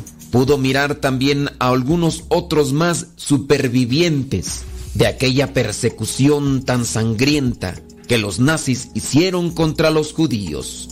Dios tiene diferentes formas de llamarnos. Oswald Rufeisen, siendo judío, utilizando la inteligencia que Dios le dio y el parecido que tenía con aquel alemán, se infiltró en aquella policía militar nazi. Ayudó a sus paisanos para que no acabaran con ellos, pero al ser descubierto tuvo que salir corriendo y refugiarse en un convento de religiosas. Saliendo de ahí bautizado, siguió los pasos de Dios hasta consagrarse como sacerdote. Ahora su misión era salvar almas y Dios le había llamado. Los planes de Dios son misteriosos y cuando los logramos encontrar y realizar son de dicha eterna.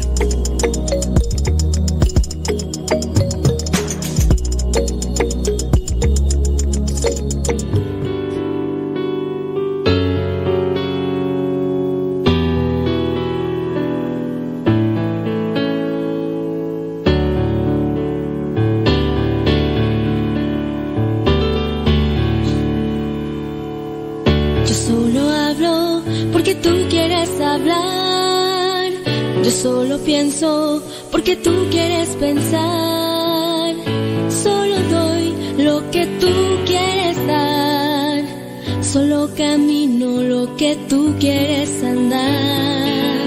Yo solo miro lo que tú quieres mirar. Solo respiro porque quieres respirar. Solo vivo porque vives dentro de mí. Lo ves, Señor, mi vida depende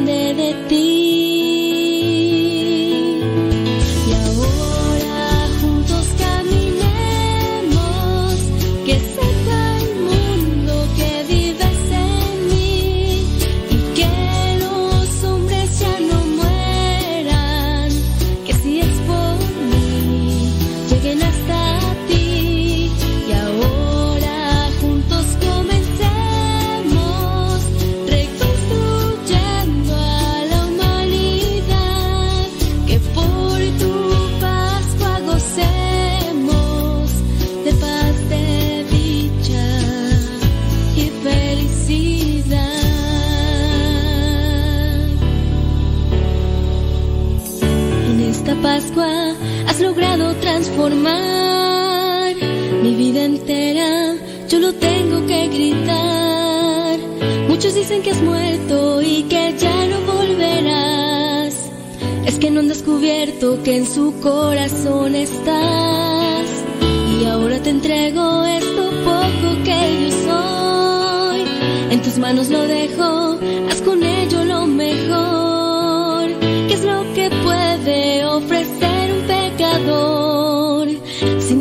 de tu mano ser un vencedor.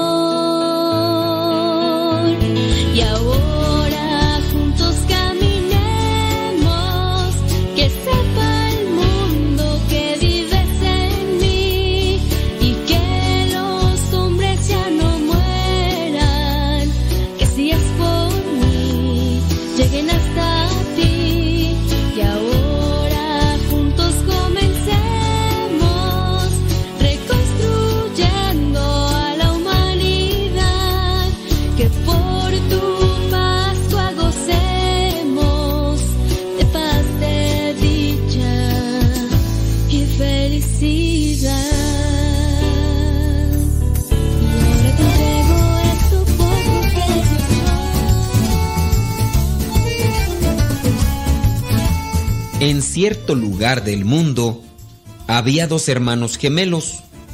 Uno de ellos era relojero y el otro un borrachito. el borrachito, esclavo de su vicio, fue a visitar a su hermano, el cual se había diseñado una casa muy bonita con todo el dinero que ya había ganado al componer infinidad de relojes. Cuando el borrachito llegó, exclamó, No cabe duda, hermano, eres un sabio.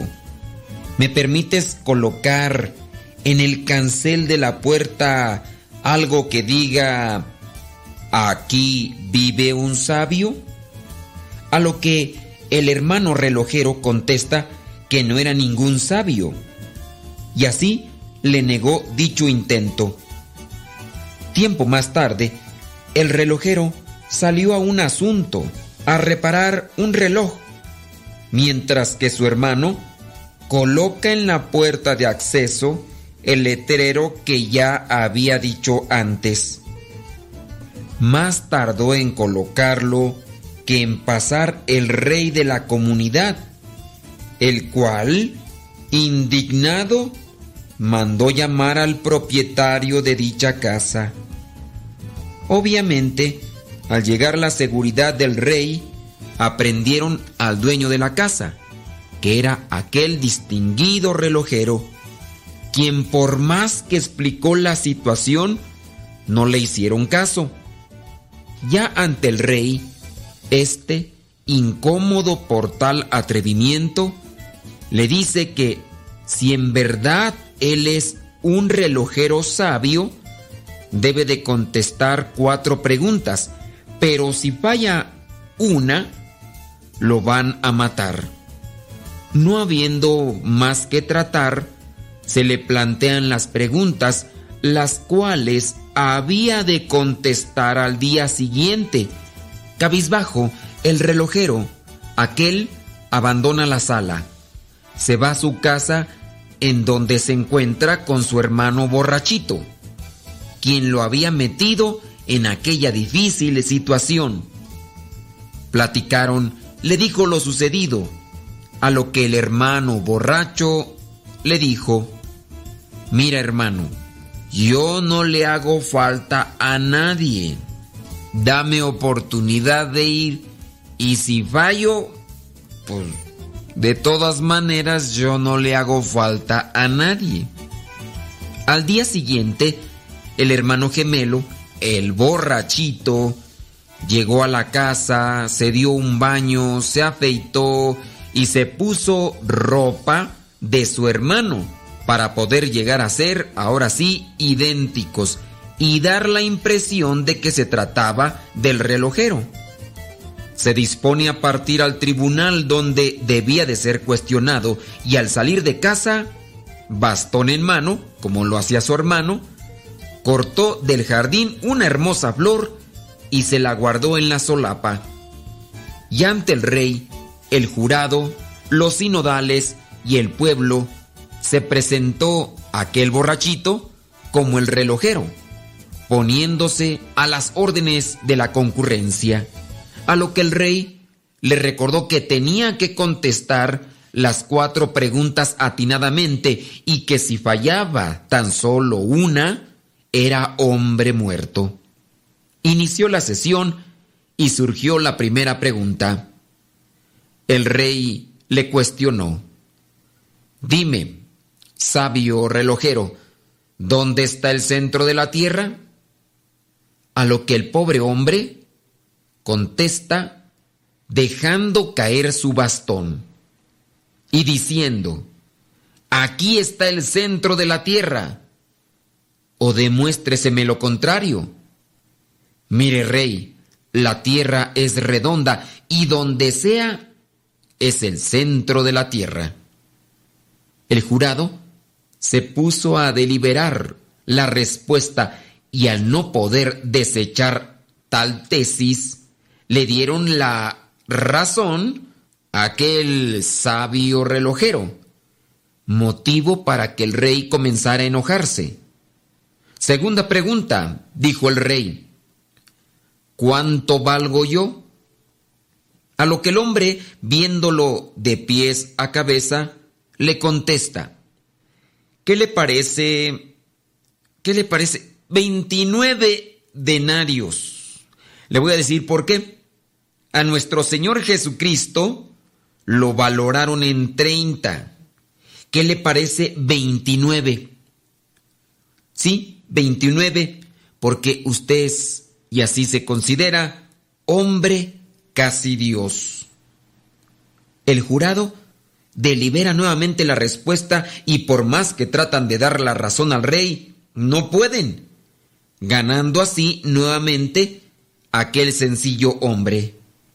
El enojo del rey iba en aumento ante la vergüenza que estaba pasando frente a su pueblo, porque él tenía intención de matar a aquel que se hacía pasar por sabio. Tercera pregunta, interviene nuevamente el rey, un tanto enojado. Soy el rey, dueño de todo cuanto ves. Ahora dime, ¿qué tan grande es mi poder? A lo que aquel hombre, con una sonrisa burlona, le dice, para empezar, usted no tiene poder. Si en verdad tiene poder como presume, metiendo la mano a la solapa, sacó aquella hermosa flor que había cortado. Le dijo, si en verdad tiene poder, haga una flor como esta, en este momento. Déjeme decirle, rey, que usted no tiene poder, usted tiene mando, tiene autoridad, pero poder solamente Dios. Él hizo esta flor y usted... El jurado de nuevo se puso a deliberar sobre la respuesta y al no encontrar forma de desmentir tal verdad, no les queda más que darle la razón a aquel insignificante hombre. El rey, muy enojado por su coraje, lanza la cuarta pregunta. Ahora dígame en qué estoy pensando. A lo que aquel borrachito, revestido de relojero, seguro de sí, contesta. Rey, usted está pensando en cómo darme lo que usted quiere dar. Sin embargo, no se le va a hacer, porque ya le gané las otras tres. Así que, con permiso, mi querido y fino amigo. Y así se retiró aquel borrachito de la presencia del rey. Si bien sabemos, este era un borrachito y pudo responder aquellas preguntas con sabiduría, con inteligencia. Lamentablemente en nuestros días podemos encontrarnos en esa misma situación. Podemos ser quizá inteligentes, podemos ser quizá sabios, pero no solamente basta ser inteligentes y ser sabios. Lo importante es llevar a la práctica el conocimiento y la sabiduría. El hermano de este borrachito quizá a lo mejor no era tan sabio, pero lo poquito que sabía, lo poquito que conocía, lo había puesto en práctica y había adquirido la gran fortuna de la que gozaba. Nosotros, yo no sé cuánta sabiduría tengas, cuánta inteligencia tengas, pero que no quede en eso. Aunque sea poquita, hay que llevarla a la práctica.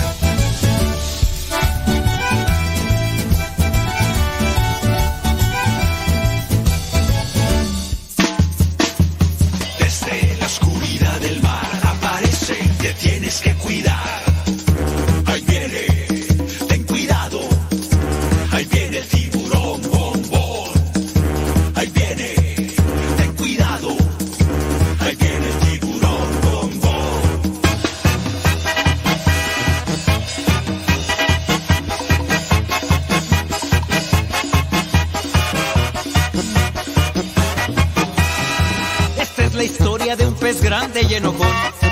De los malvados él quería ser campeón. A los otros peces perseguía sin razón.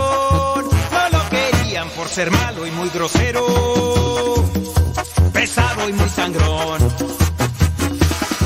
Pero en el fondo de su pobre corazón, él se sentía triste, solo y sin amor. Hasta que un día conoció la luz de Dios, su perdón y su alegría, su vida transformó. Bom, bom, bom, bom,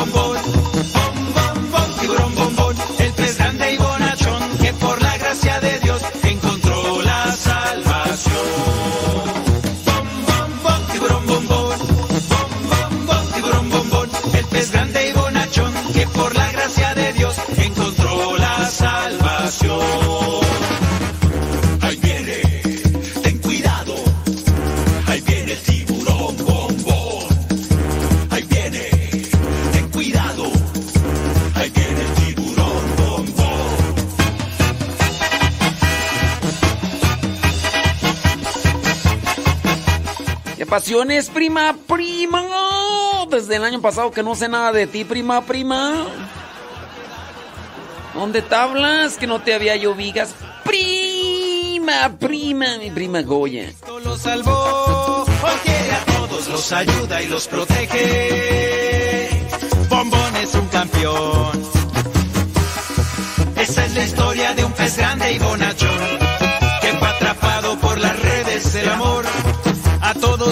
que Jesús lo perdonó. Ahora por todas partes va anunciando el reino del Señor.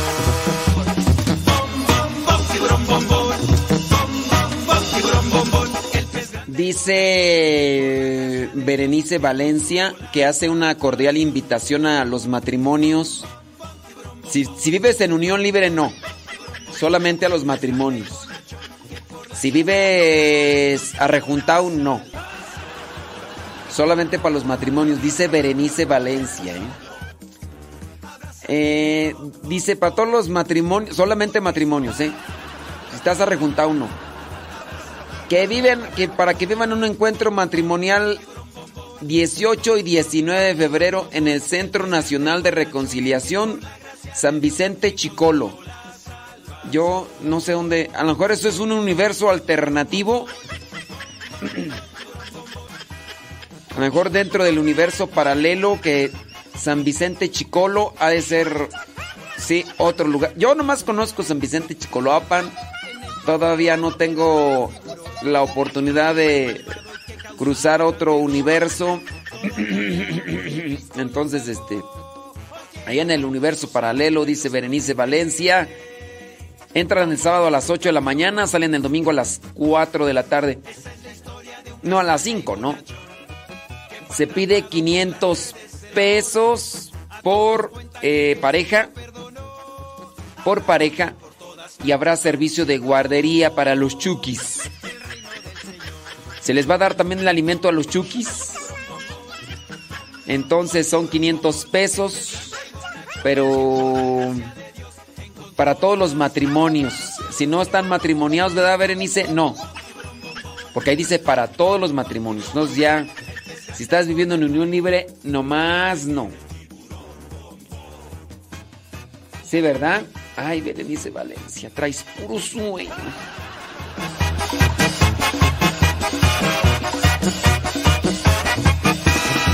En el pasado ha quedado el tiburón, que era malvado y que causaba gran terror.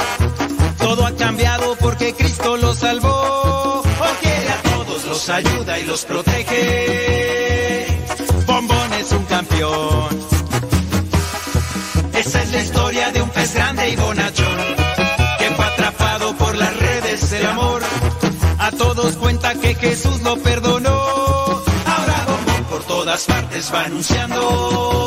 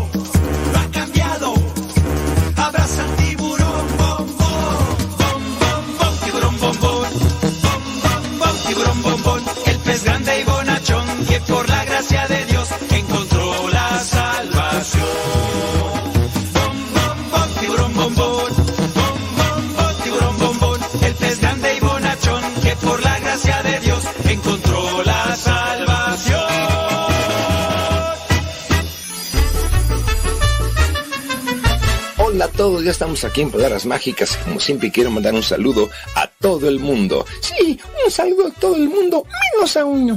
Ay, Blas, aquí no quiere saludar. A una gente. No, no, no se dice una gente, Blas, se dice una persona. Bueno, a una persona de tránsito que me cayó gordo. Dirás agente de tránsito. Lo que no se decía agente. Blas, una cosa es gente y otra cosa agente, pero eso no importa. ¿Por qué no lo quiere saludar? Ah, porque lo caché recibiendo dinero de una viejita. Eso se llama mordida. ¿Y qué hiciste, Blas? Ah, le dije que cómo se atrevía, que la señora no le iba a dar ninguna mordida. Y ¡zas! que lo muerdo yo. ¿Cómo, ¿Cómo se te ocurre? Sí, le dejé todos los dientes marcados. ¿Todos? Bueno, dos dientes porque no tengo más, pero la viejita estaba peor, estaba más chimuela. Ella no tenía ni uno. Blas, es que lo que el policía quería era otro tipo de mordida. ¿Cómo? Sí, quería una mordidita. Ah, eso sí que no. Una mordidita de mi zanahoria, ni a ti te la doy. Blas, quería una lana. Ah, pues ahí sí no, porque soy conejo, no borrego. Blas, quería una feria. Pues que se vaya a Chapultepec. No, Blas, a ver, a ver, a ver, espérame.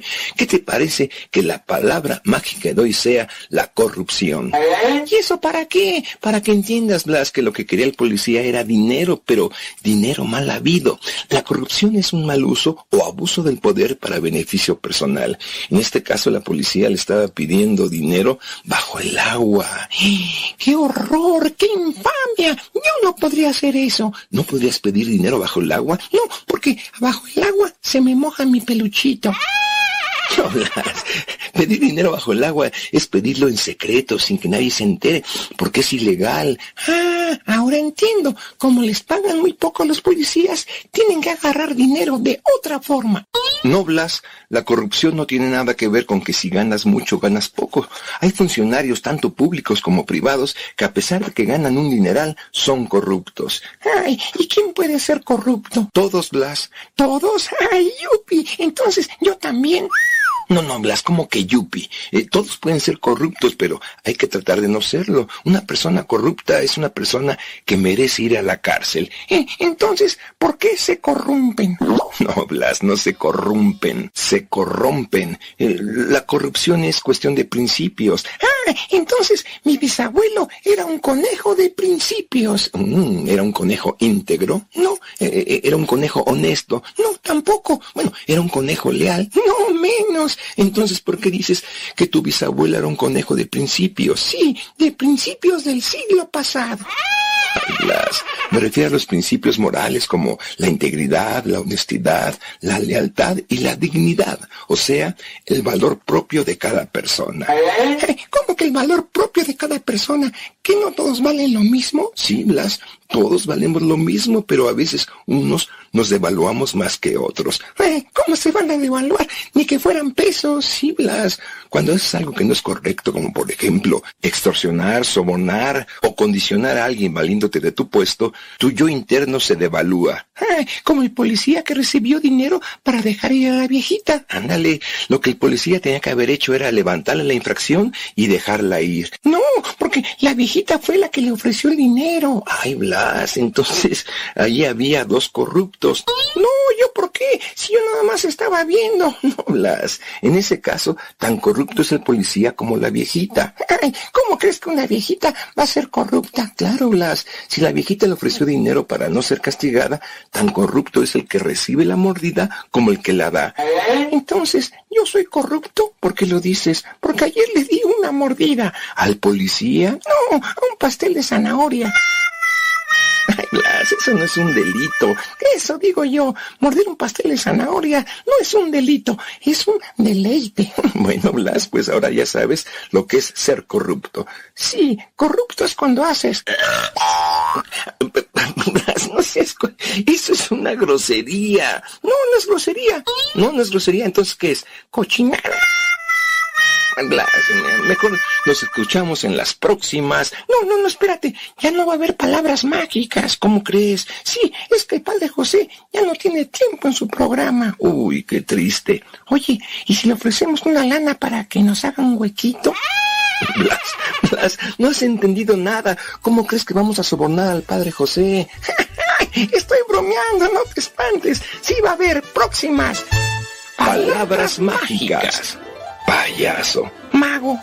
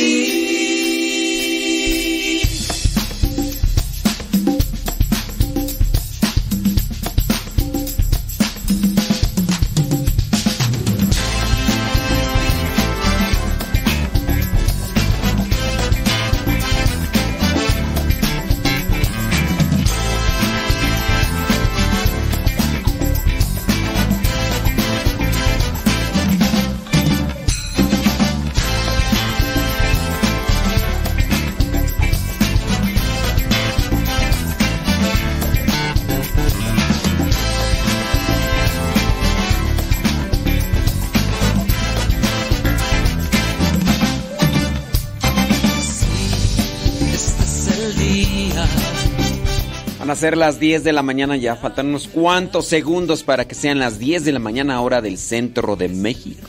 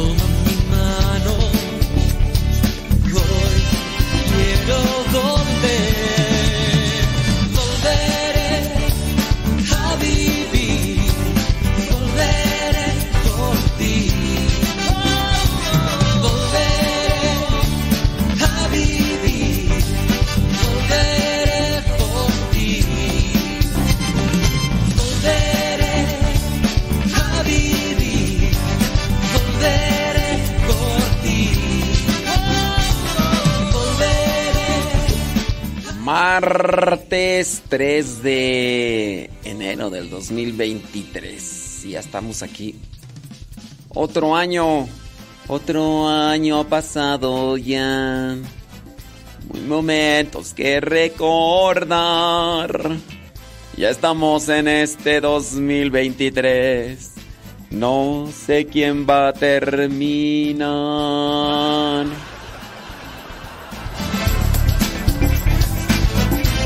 Dentro de, un, dentro de un año muy seguramente vamos a estar diciendo, ya, ¿te acuerdas de fulana, fulano de tal, que ya no están aquí? Ya. Chuparon faro. Se los cargó el payaso. Se los cargó el payaso.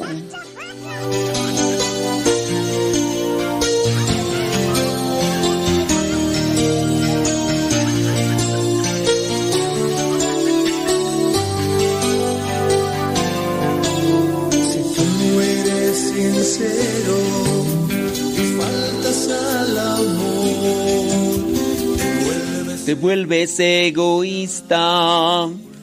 10 de la mañana con 2 minutos. te olvidas de detalles y niegas la lealtad. Verás que en vida encontrarás la paz. Sin amigos nos hunde en soledad, nos llena de amarguras, se nos olvida amar.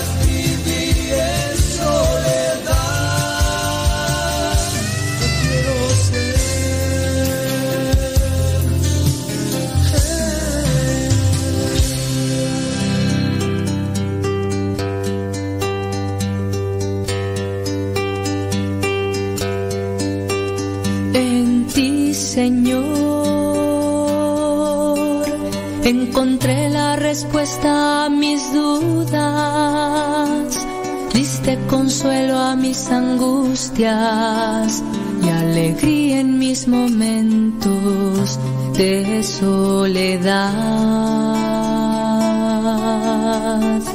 Contigo, Señor, tuve mil momentos de felicidad. Y aunque a veces tuve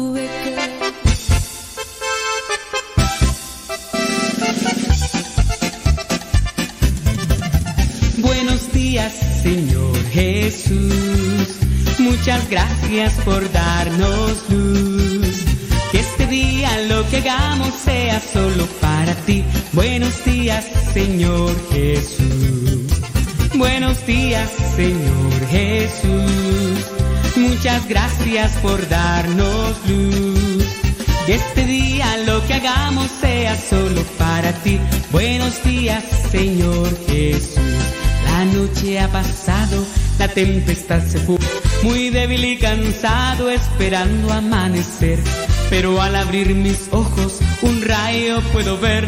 El sol brilla en el cielo, su luz ya puedo ver. Buenos días, Señor Jesús. Muchas gracias por darnos luz. Que este día lo que hagamos sea solo para ti. Buenos días, Señor Jesús. Buenos días, Señor Jesús. Muchas gracias por darnos luz. Este día lo que hagamos sea solo para ti. Buenos días, Señor Jesús. Los pajarillos cantan, elevan su canción. También las palomitas ensalzan al Señor. La flor, la mariposa, exhibe su color. Del fondo de mi alma yo canto esta canción. Buenos días, Señor Jesús. Muchas gracias por darnos luz. Que este día lo que hagamos sea solo para ti. Buenos días, Señor Jesús. Buenos días, Señor Jesús. Muchas gracias por darnos luz. Que este día lo que hagamos sea solo para ti. Buenos días, Señor Jesús. Buenos días, Señor. Buenos días, Señor. Buenos días, Señor Jesús.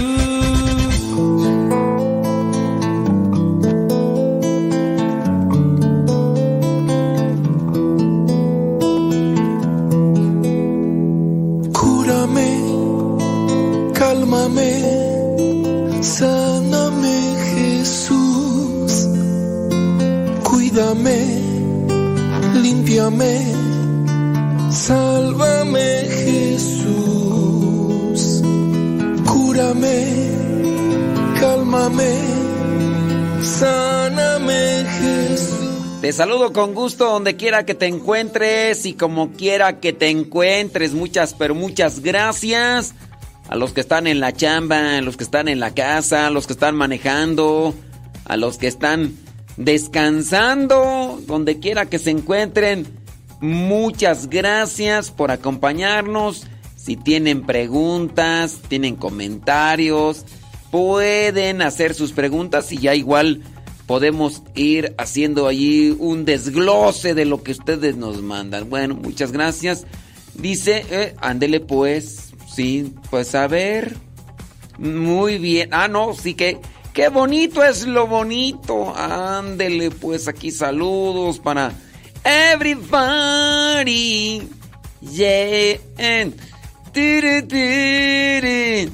Tan, tan, tan, tan. Ay, Kevin Ferni, Kevin Ferni. Oye, por cierto, ¿te llamas Kevin o nada más es así como que... Estaba por ahí mirando 10 nombres de niño que llevan el nombre de Cristo. Yo, por ejemplo, me llamo este Modesto Cristo. No es cierto. No es cierto. Pero cuando estornudo me dicen Jesús. ¿Quién sabe por qué? Sí. 10 nombres con que, que ahí. Christoph. Christoph es equivalente al francés de Cristóbal. Cristóbal, sí, Cristo, Cristóbal. Del griego Cristos, sagrado y porín, portador. Portador de lo sagrado. Literalmente Christoph o Cristóbal, el que porta a Cristo. Es bonito. Cristóbal. Eh, había en la escuela uno que se llamaba Cristóbal. No me acuerdo quién era, pero había uno que se llamaba Cristóbal. Eh, eh, Cristóbal dice, mártir en Licia, la actual Turquía, en el siglo III. Su culto consta desde el siglo V, en Bitinia, donde se le dedicó una basílica según la tradición era un barquero gigante que ayudaba a los peregrinos. Bueno, Christoph, Cristóbal. Otro nombre que lleva a Cristo es Christian. Cristian. Cristian. Del griego Christos, que significa sagrado, como ya hemos dicho. San Cristian o Cristian era un monje polaco que fue asesinado por ladrones en el año 1003 junto a otros cuatro monjes italianos que fueron a evangelizar a Polonia. Bueno, pues Cristian, Cristóbal Crisóstomo, que te, te, llamas Crisóstomo, del griego crisos, que significa oro y estoma, boca. Por lo tanto, Crisóstomo significa Boca de Oro. Y era el apodo del obispo de, Constantinopla, San Juan Crisóstomo. Ese era su apodo, no era su apellido. San Juan Crisóstomo. Porque antiguamente pues, no habían apellidos. Te llamas Caralampio, te, te apellidabas Caralampio, no, pues a lo mejor eras Carita y andabas bien limpio, entonces cara limpio, cara limpio. Puede ser, puede ser. Si antes no había no había apellidos. Jesús el del carpintero, Jesús el de María, Jesús así eran los los apodos y con eso ya había una identificación. Bueno, pues es que ponte a pensar que antes no había la misma cantidad de seres humanos como los que hay ahora. Incluso en México, no sé en otros países, pero en México se acostumbran los dos apellidos, el paterno y el materno. Se acostumbran los dos apellidos. Y antes pues no era así. Antes no era así. Como aquel compañero, ¿verdad? Que, que, que tiene apellidos de nombre. Antonio es el apellido. Y el apellido también de la mamá es Antonio. Lo bueno que no le pusieron a este ex compañero, no le pusieron Antonio, pero le pusieron, le pusieron Armando. Armando Antonio Antonio. Eso era su nombre completo. No sé si nos escuche, pero si nos escucha, le mandamos un saludo, ¿cómo no? Anto ¿Ustedes conocen algún algún apellido que sea de como, un nombre común así, un nombre propio? A ver si me dicen cuál, aparte de que no, no va a ser el mismo Antonio, deben decir. Yo conozco una que se llama Angélica Antonio Antonio y es hermana de Armando Antonio Antonio Antonio. Otro, otro. Cristóbal, ya habíamos mencionado esto de Cristóbal. Este, pasamos a otro. Cristiano. Está Cristiano Ronaldo. Cristiano Ronaldo. Este. ¿Ustedes conocen a alguien así que se llame Cristiano? Yo aquí no, no he encontrado. Sí he encontrado eh, nombres con Jesús o Christopher o Cristian, pero Cristiano no. Cristiano no. Dice. Mm, mm, mm, a mí. Sí, es que en Estados Unidos regularmente nada más se aplica un apellido, ¿no? Christopher. Es eh, la forma anglosajona de Cristóbal. Portador de Cristo, como ya hemos mencionado. Hay otro, este, este creo que es francés. Chrétien. Chrétien. El nombre de Chrétien es la forma medieval de Cristian y que se hizo célebre por el poeta francés Chrétien de Troyes. Ande pues, pues. Chrétien nada más. Es que son nombres como Cristian, Cristóbal, Crist pero en otros idiomas, ¿no? Chris, diminutivo de Christoph o Cristian, empleado sobre otros países. Oiga, nombres, nombres raros. ¿Usted últimamente ha escuchado esos nombres raros?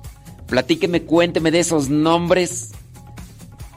Dice, el apellido paterno de su mamá, dice, es Verónica. Ah, mira. Dice Lorena que el apellido paterno de su mamá es Verónica. Entonces se llama María Verónica. Lo bueno que no le pusieron Verónica Verónica, ¿verdad? Verónica Verónica. O si sí se llama así. ¿Sí se llama así. A ver, acá me dice una persona que, ¿qué tú? Ahorita vamos a ver eso.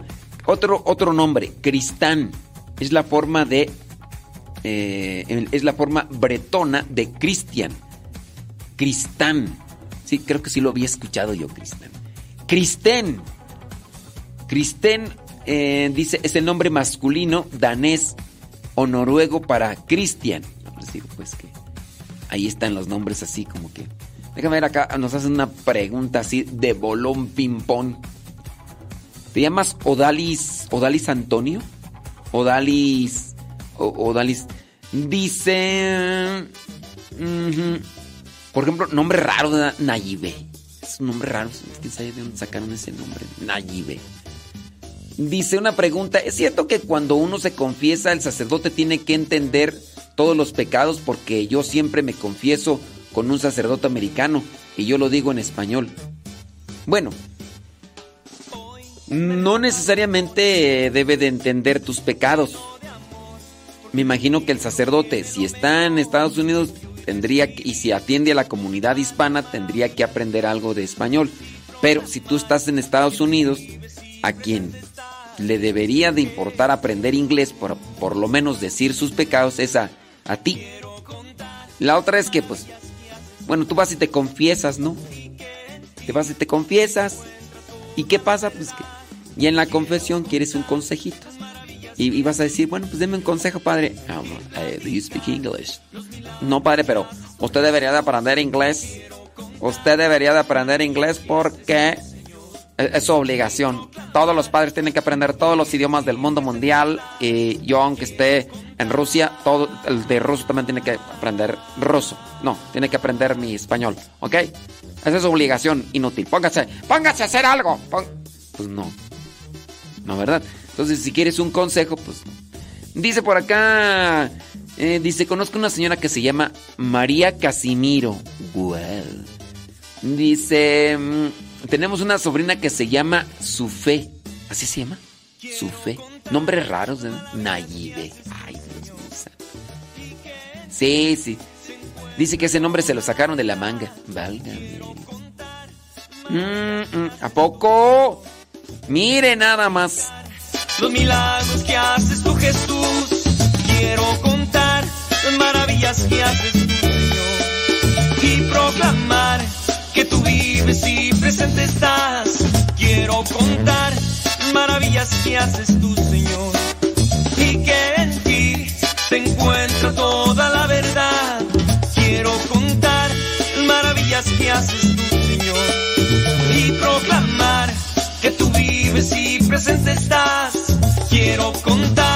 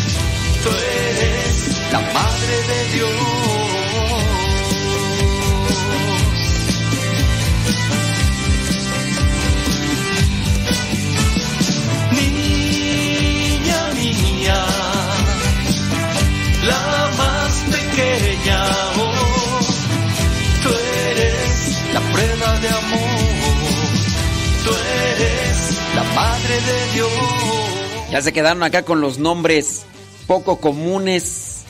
Dice por acá, bli bli bli, blu blu blu, dice que una persona que se llama Fulgencia. Sí, yo por ahí conozco una persona allá de mi rancho que se llama Fulgencia. Y así le decimos Fulgencia. E, Es, no, es, no es tan común, pero sí. Buenos días, doña Fulgencia. Ahí con su señor esposo Alejandro. Él ya, ya falleció. ¿A poco? Mm, Dios mío santo. Válgame Dios. Dice. Dice por acá Cris que su hermano se llama Reyes. Sí, eh, algunos Reyes o Reinaldo, como mi tío en paz descanse. Reinaldo o mi primo. ¡Primo, primo! Reyillos. Así para abreviar y para hacer una distinción. Pero sí, yo también conocí a un señor que le llamaban Reyes. Ahí en mi rancho, Reyes. Dice por acá que conoce a una mm, señora que se llama Espericueta. Sí he escuchado el nombre, es poco común. Pero sí. Dice... Válgame Dios, ¿a poco? Mira nada más, mira nada más.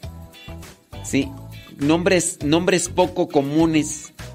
Nombres poco comunes. Déjame ver por acá quién más nos comparte de los nombres. Dice poco comunes. Dice. Ándale, pues, ándale, sí, gracias. Dice. Un nombre de. Que un señor allá en Guanajuato se llama Amor.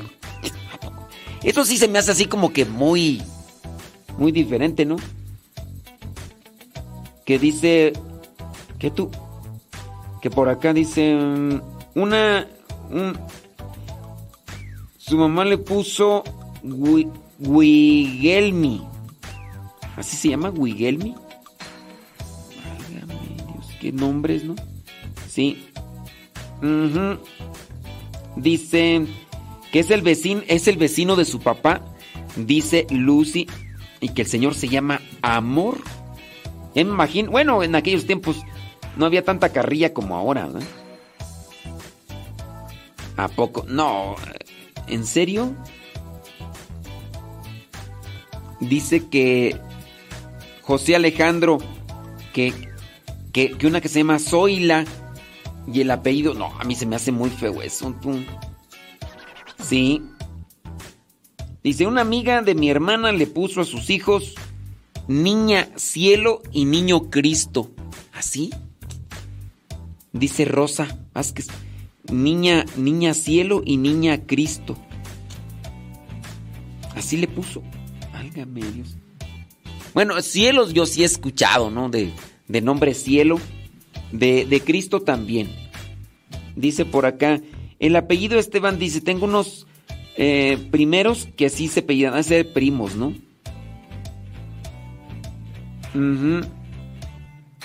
Esteban, sí, yo sí he escuchado eso. ¿A poco? Tengo una amiga, dice, que se llama Altagracia, de apellido Benjamín. Válgame Dios. Altagracia. El eh, pero a poco, a poco ese apellido sí, sí está. Se me hace pues muy como muy. Es que dice que el apellido es Cerda. Y que, que le pusieron por nombre. Yo digo, ¿se- ¿sería así realmente? O sea, se me hace poco así creíble que eh, aunque una familia le pongan a su hija Zoila y de apellido Cerda, así como que, ¿cómo vamos a ponerle a nuestra hija Zoila Cerda? Ay, sí, vamos a... Se me hace pues poco creíble. Acá nos están diciendo que, que así se llama. No sé si, si será verdad, pero se me hace así como que, oiga, no. Sí, dice, yo tenía un maestro que se apellidaba Pan Duro. ¿A poco sí? Sí. Dice, dice, dice por acá que su abuelo se llamaba José de los Dulces Nombres. José de los... Dulces nombre. Oiga, pero sí, lo que, o sea, puede ser que sí, pero se me hace difícil creer que unos papás que unos papás este, le pongan así a su hija, vamos a ponerle Zoila porque se apellida Cerda. Este, vamos a ponerle Zoila Cerda, así como. ¿Cómo te llamas? Soy la Cerda. No, no, no. Dice, mi apellido es Lázaro. Y a mis hermanos en la escuela pensaban que era su nombre, Martín Lázaro, y les preguntaban por sus dos apellidos. Pero pues, es Martín Lázaro. O sea, eh, decían... Conocí dos personas con el nombre de Marciana. Mujeres las dos. Pues nosotros aquí teníamos a- en la comunidad teníamos a dos marcianos, uno ya se adelantó. Marciano, lo bueno que tenían dos nombres. Porque en otros países ya no les decían marcianos, les decían José y otro ah, ¿cómo se llama el hermano? José es el que está vivo. Bueno, está ah, trabajando. que no me escuches, si no echar eh, Agustín, el, el padre que el, que padre que falleció, Agustín Marciano. Sí. Dice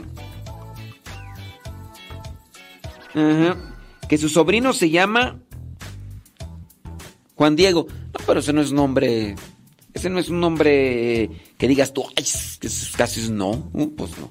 Pues no, así como que tú digas. Pues no, ¿verdad? Dice, conozco un apellido que es Salto Siete Flores. Ay, Graciela, como que a mí se me hace que me está nomás acá. Dice, mi compadre se llama Reyes de Santiago. ¿A poco? ¿En serio? Órale, no, pues. Sí. Muy bien. Dándole pues. Y yo creo que sí, ya cuando llegue, ya cuando llegue el momento, ya, ya nos dice y nos ponemos de acuerdo.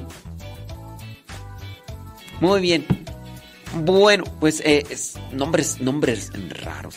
Oiga, estaba mirando por acá una noticia que mm, la tarde, dice, del 31 de mayo del 2016, Marito eh, Salto, así se llama, Marito Salto, salió en bicicleta de su casa de Quimilí rumbo a la- una laguna cercana que, a donde iba a pescar. Cuando iba para allá, fue secuestrado y su cuerpo apareció mm, un mes después. No es cierto. Fue 31 de mayo, días después, fue en junio, 2 de junio. Estamos hablando del año 2016. Desde el principio, la hipótesis principal sugería que el asesinato fue realizado como parte de un ritual satánico a la, eh, a la satán muerte.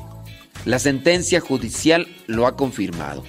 Al inicio de la investigación estuvo, dice, teñido de dudas y el padre del niño, eh, Marito, afirmó que se perdieron un montón de pruebas hasta que un año después, en el 2017, un perro rastreador marcó un cajón de la habitación matrimonial de Jiménez y la docente Arminda Díaz de Quinmilí. Dentro había papeles con frases como ya tengo su virilidad, su juventud, su fortaleza, dame lo que pido y dame tu fuerza 666. También encontraron recortes de las páginas policiales del caso y en la parte trasera de la vivienda hallaron un altar donde se venera a la Satán muerte. Desde entonces, Jiménez pasó a ser el principal sospechoso.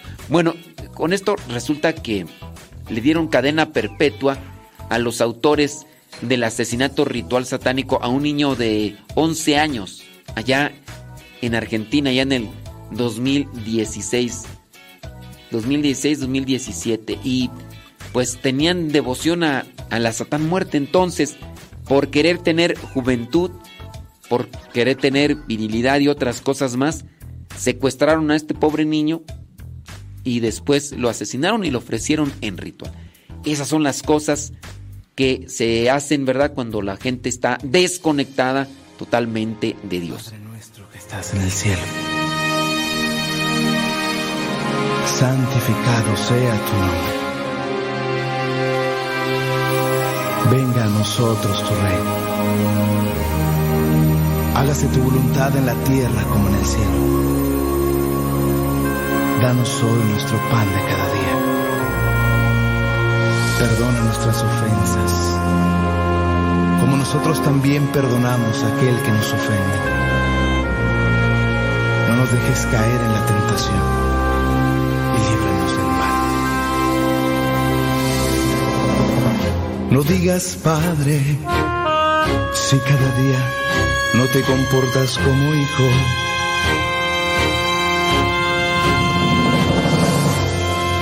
No digas nuestro si vives aislado, solo en tu egoísmo.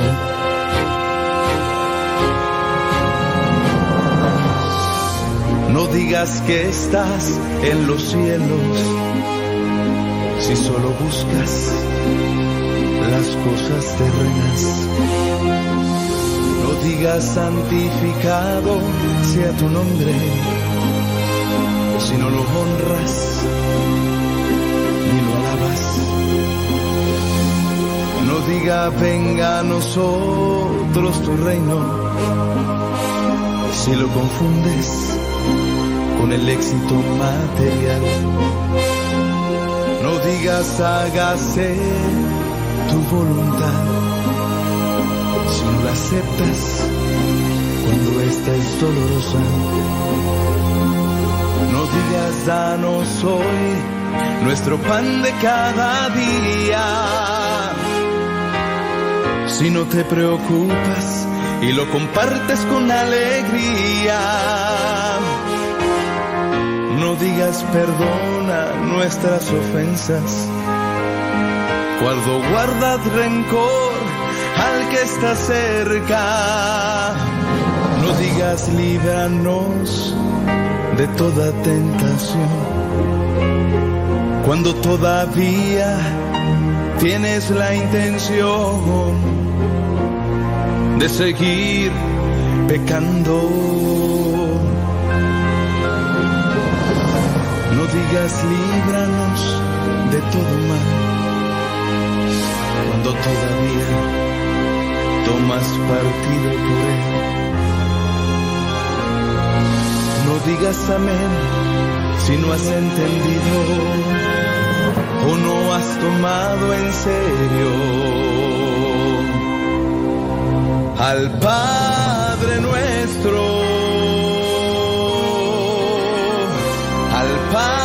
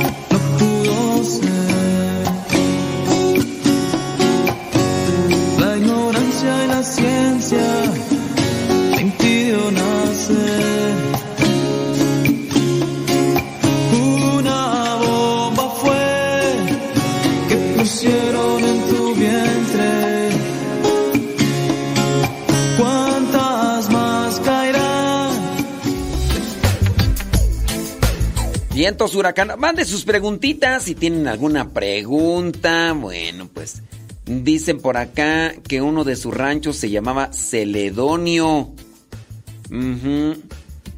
Dice una amiga de la familia, eh, su apellido es Blanco.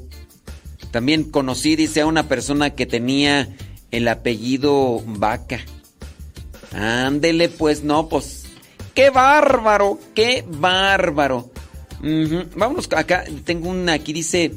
Estuvo muerto por 20 minutos y Dios le mostró el paraíso. Válgame. Scott Drummond ingresó en una operación sencilla, pero debido a un mal procedimiento, sufrió un infarto. Pese a los esfuerzos de los médicos, fue declarado muerto.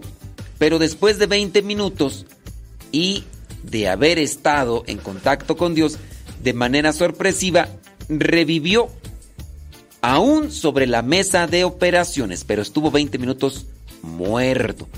Drummond, quien en ese entonces tenía 28 años de edad, fue ingresado para operarle un dedo pulgar luego de un accidente eh, cuando andaba en el esquí, o sea, en la, en la nieve.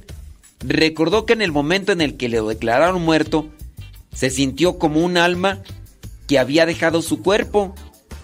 El ciudadano estadounidense explicó que lo siguiente que experimentó fue una sensación en el brazo y que inmediatamente se encontraba como levitando encima de su cuerpo, mirando la mesa del quirófano.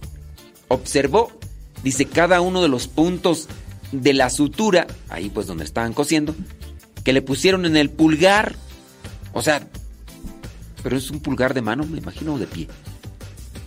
Dijo el señor Drummond en declaraciones, dice, eh, proyecto... Dice, durante la conversación, dice, Drummond recordó haber sentido una compañía, convencido de que aquella presencia que estaba junto a él era Dios. Él así lo manifiesta. Recuerda, dice, tan vivamente que no podía mirar hacia atrás y en un abrir y cerrar de ojos estaba parado en un campo de flores y la persona que estaba con él estaba justo a su lado, pero dice que no podía verla. Drummond agregó que mientras se encontraba en aquel lugar, pudo ver algunos árboles grandes y altos. Notó que eran los árboles de aspecto más inusual. Tenían un tronco largo, con hojas en la parte superior, y dice que había muchos de esos árboles.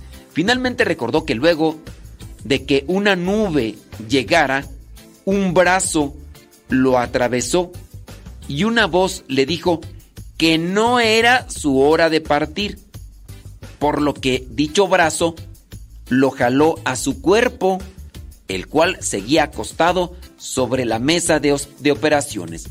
Luego de lo sucedido, este señor le contó a su esposa y a varios amigos cercanos sobre la experiencia que según él cambió su vida para siempre, ya que eh, en el pasado, antes de esa operación, dice, era una persona enfocada a ganar dinero. ¡Ay, te hablan! ¡Ay, te hablan! Interesada, interesado. Mm. Dice que se enfocaba en ganar dinero, como fuera, como fuera. Pero gracias a este hecho, cambió su enfoque y se convirtió ahora en un hombre más familiar. Así que su historia de ser declarado muerto durante 20 minutos ha brindado consuelo y esperanza y dirección para revaluar la vida de millones de personas en el mundo. Y poco a poco, pues ahí se manifiesta Aida. 20 minutos declarado muerto clínicamente, declarado muerto clínicamente y después este tienes experiencia él y a partir de esa experiencia cambia. Las experiencias nos pueden ayudar a hacer cambios en nuestra vida. Lo malo es que no seamos constantes en una conversión, en un cambio. ¿Cuántas personas tienen experiencias negativas a consecuencia de algo? La boca muy suelta o la lengua muy suelta o porque se deja llevar por sus impulsos, sus arrebatos, sus sentimientos y no cambia. Pareciera ser que año con año viene nuevamente a reforzarse en su actitud, en su actitud necia, en su actitud biliosa, eh, enojada y va pasando acción tras acción aquello que le provoca enojo y lo vuelve a hacer. Oye, pues ya lo has hecho muchas veces. Te das cuenta que no hay un resultado positivo. ¿Por qué sigues comportándote de la misma manera con esa persona a la que le pides un cambio? ¿Por qué sigues aplicando la misma agresividad, la misma, el mismo enojo, las mismas palabras? ¿Por qué? ¿Por, por qué no haces un cambio? A lo mejor puedes decir, es que no me controlo. Es que no... Pues bueno, si no te controlas, quiere decir que entonces hay algo que está también ahí mal en, en tu corazón, en tu vida. La conversión. Las experiencias o nos alejan de Dios o nos pueden acercar a Dios. En este caso, el, el señor aquí este viene a tener una muerte clínica porque son 20 minutos en los que los médicos están allá, ya no tiene pulso, ya está ahí, no sé cómo se llama el que le hace tic, tic, tic, para decir ya no hay pulso. Con esto también yo pienso que podemos hacer una evaluación. Murió una persona, pues bueno, puede ser que todavía esté medio consciente de algo. Por eso, de las pocas veces que he ido yo a los hospitales a dar la unción o a algunas de las casas, yo todavía me acerco al, al oído de la persona, la oreja, y le digo, si estás consciente y todavía me escuchas y te arrepientes de tus pecados, pues yo vengo a absolverte de ellos. Si estás consciente, si no estás consciente, pues ya no va, ¿verdad? Pero si estás consciente y te arrepientes de tus pecados, yo en nombre de Dios te los voy a perdonar. En nombre del Padre, el Hijo y el Espíritu Santo, amén. Tus pecados quedan perdonados. Si es, quizá a lo mejor 15, 20. Me ha tocado por lo menos agarrar unas, unas cuatro personas ya fallecidas. Las he tocado así porque, pues digo, algunas de ellas de, sí ya medias frillezonas, otras este, todavía calientitas. A mí han pasado unas dos horas, tres horas de que habían fallecido. Y creo que todavía estaban medias así, medias calientitas. Y así como el cacahuate, el cacahuate todavía lo toqué, ya estaba tieso en la mayor parte, pero todavía en el estómago estaba calientito y Cacahuate. ¡Cacahuate! ¡Cacahuate! ¡Cacahuate! Entonces, este. Sí, me ha tocado a mí. Por eso es que todavía bajo condición se hace esa. Esa. Mmm, ahí se ve el nombre. Absolución de los pecados. La, la confesión, cuando están así ya en una situación de enfermedad y que uno no sabe si están vivos o no, bajo condición, ¿no? Sí, bajo condición, si están vivos, órale, se hace. También el sacramento del bautismo se puede realizar en esa misma sintonía. Es que dejó de respirar hace cuánto, hace unos minutos. Bueno, si estás todavía con vida, yo te bautizo, o el bautismo o la confesión. Bajo condición, si están vivos todavía se pueden transmitir, porque aquí es que 20 minutos. ¿Usted conoce a alguien que haya tenido una experiencia así? Pero espero que no haya sido una experiencia por haberse fumado un cigarro ahí de esas hierbas que, algunos utilizan o no haya sido después de que pues, ahí se aventó una, una aspiración de polvos blancos y que haya dicho, no, es que yo sí me sentí que me morí. Pues nomás, porque también puede ser una cuestión de la, de la droga. Algunos de ustedes, sí, que a dónde van los animalitos cuando mueren. No, pues los animalitos. Eh, lo que pudimos darles a los animalitos en vida, eso es con lo que se quedan al no tener un alma espiritual, ahí termina su existencia. Cuando termina su vida, termina su existencia. Por eso hay que tratarlos bien a los animales.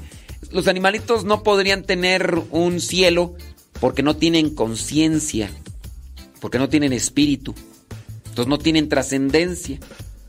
Por eso a nosotros nos corresponde tratar con amor, con cariño a los a, las mascotitas. Si tienen mascotitas y no las tratan con cariño, ¿para qué las tienen? Cúrame, cálmame, sáname Jesús, cuídame, límpiame, sálvame Jesús, cúrame, cálmame Sáname Jesús. Cuídame, límpiame, sálvame Jesús.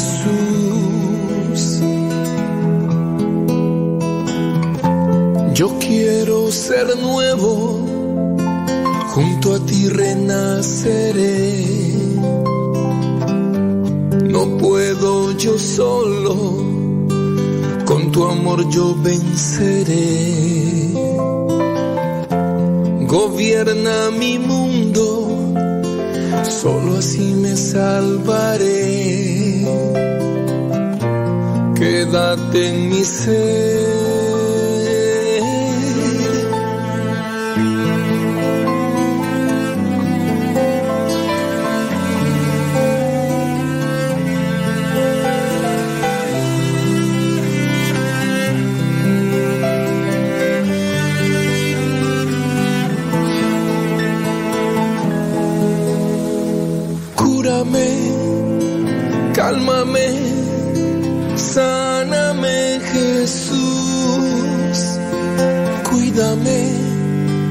Límpiame, sálvame Jesús. Arranca mis miedos, contigo no hay que temer. Expulsa mis vicios, quiero serte siempre fiel.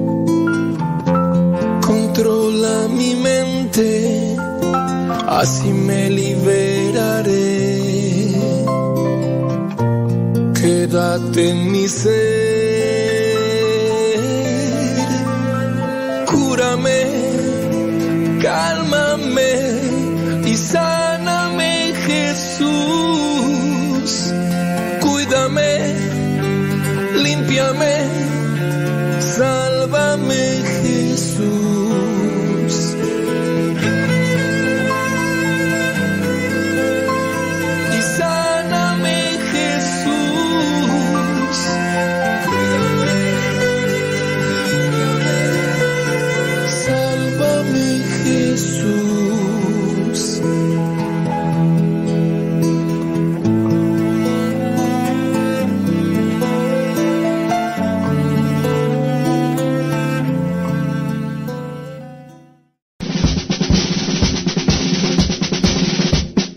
frase o un pensamiento quizá no cambien tu vida, pero te podrá ayudar para generar una reflexión que te lleve a un cambio en tu manera de vivir. Vámonos al segmento Las frases del Facebook.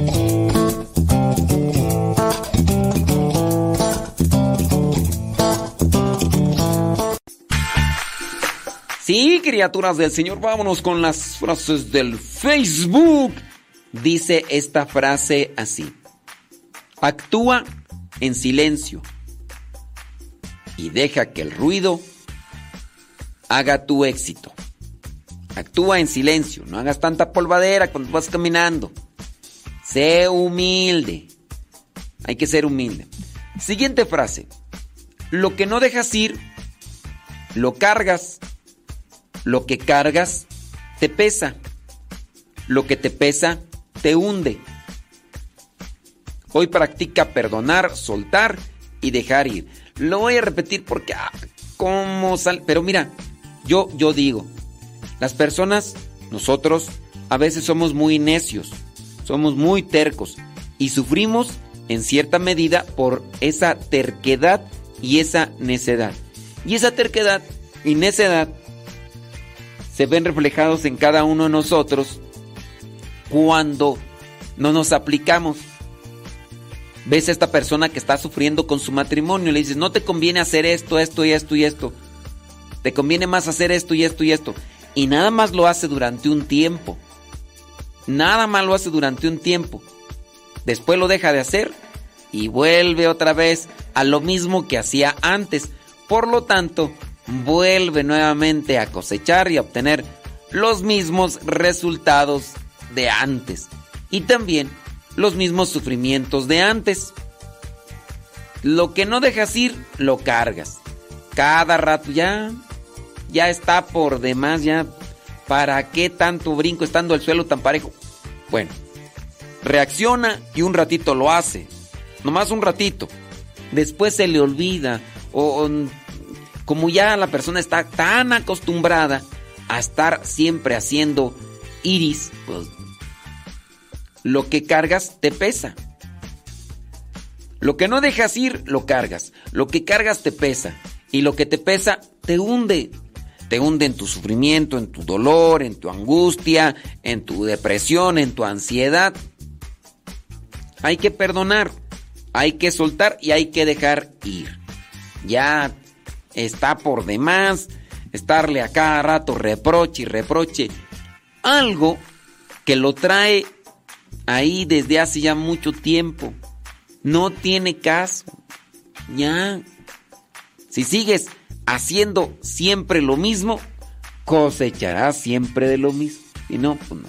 Vámonos con otra frase. Uno, a ver, mira, antes de ir para allá, dice, dice una persona por acá, no decimos sus nombres, ¿verdad? Para que no, dice, una pregunta, dice, ¿es bueno que los padres discutan en frente de los hijos?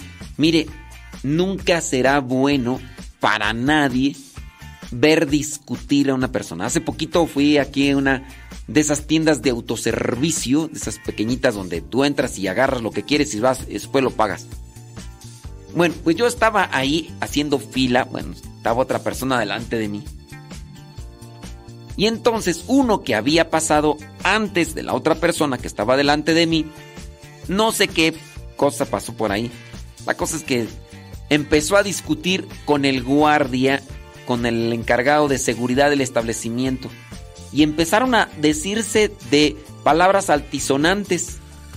La persona que había estado en la ventanilla para hacer un cierto tipo de, de pago y que no pudo y no sé qué, le decía al que estaba encargado de seguridad, ¿qué? ¿Te crees mucho porque aquí tú estás así que no sé qué, no sé cuánto? Ya nada más porque estás aquí.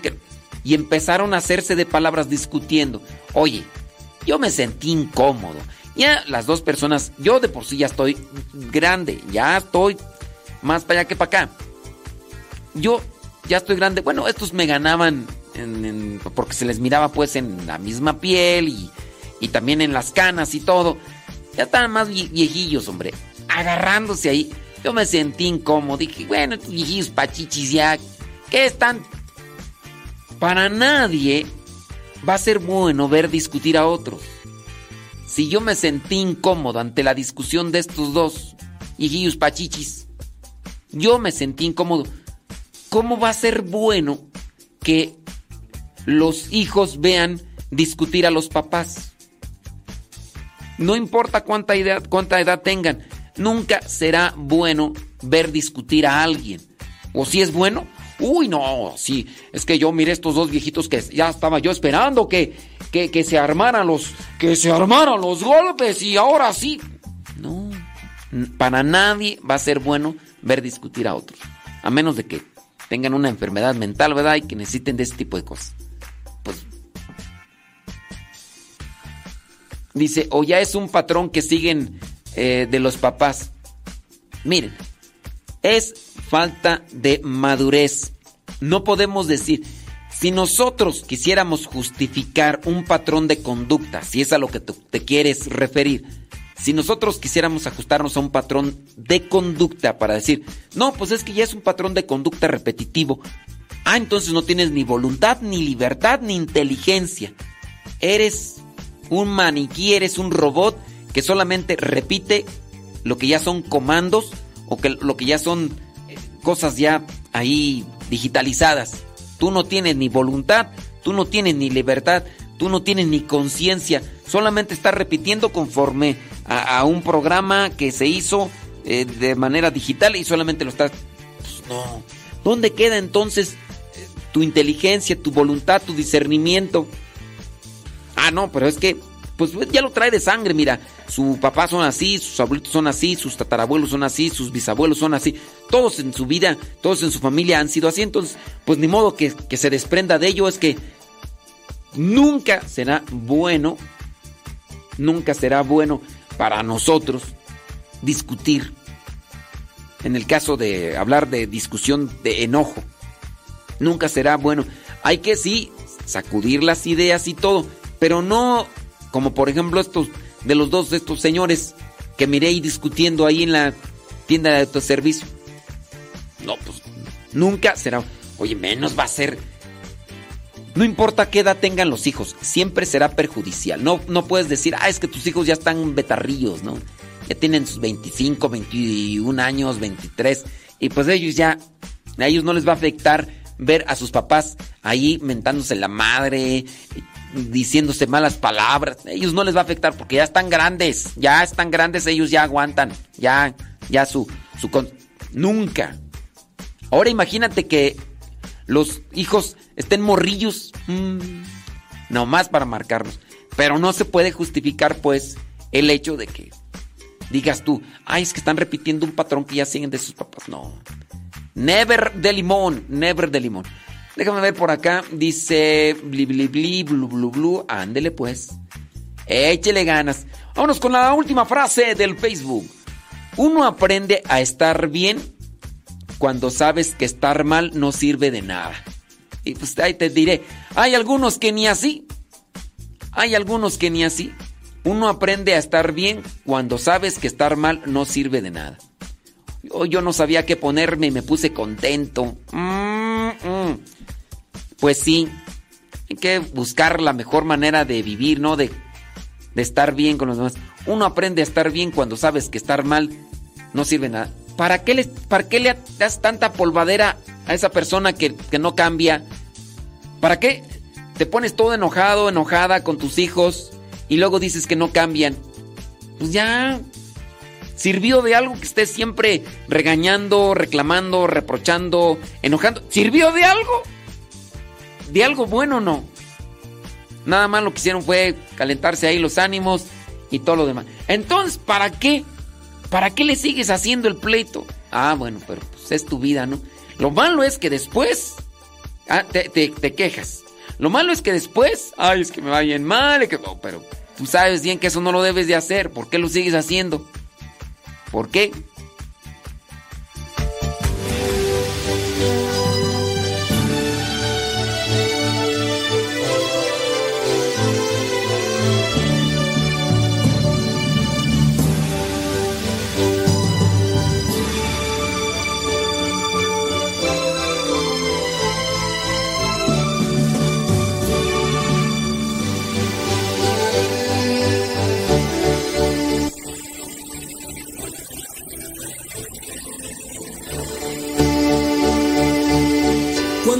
Des cuenta de quién eres y valores lo mucho que tienes. Cuando renuncies a aquello que te hace perder tu tiempo y descubras que todo lo que hiciste estuvo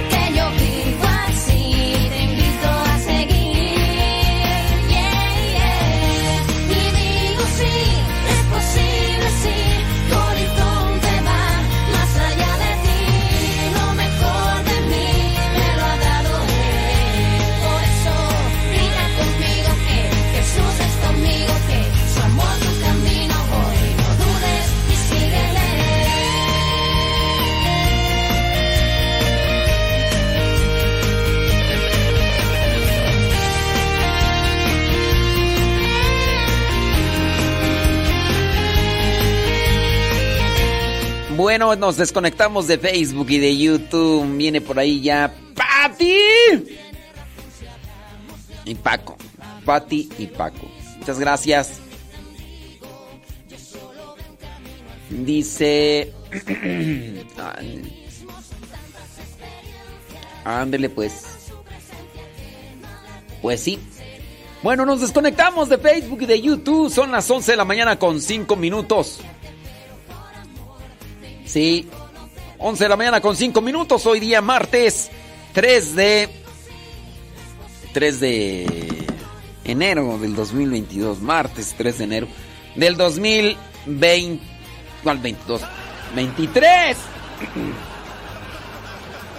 Del 2023, hombre. Ahí viene Pati Paco.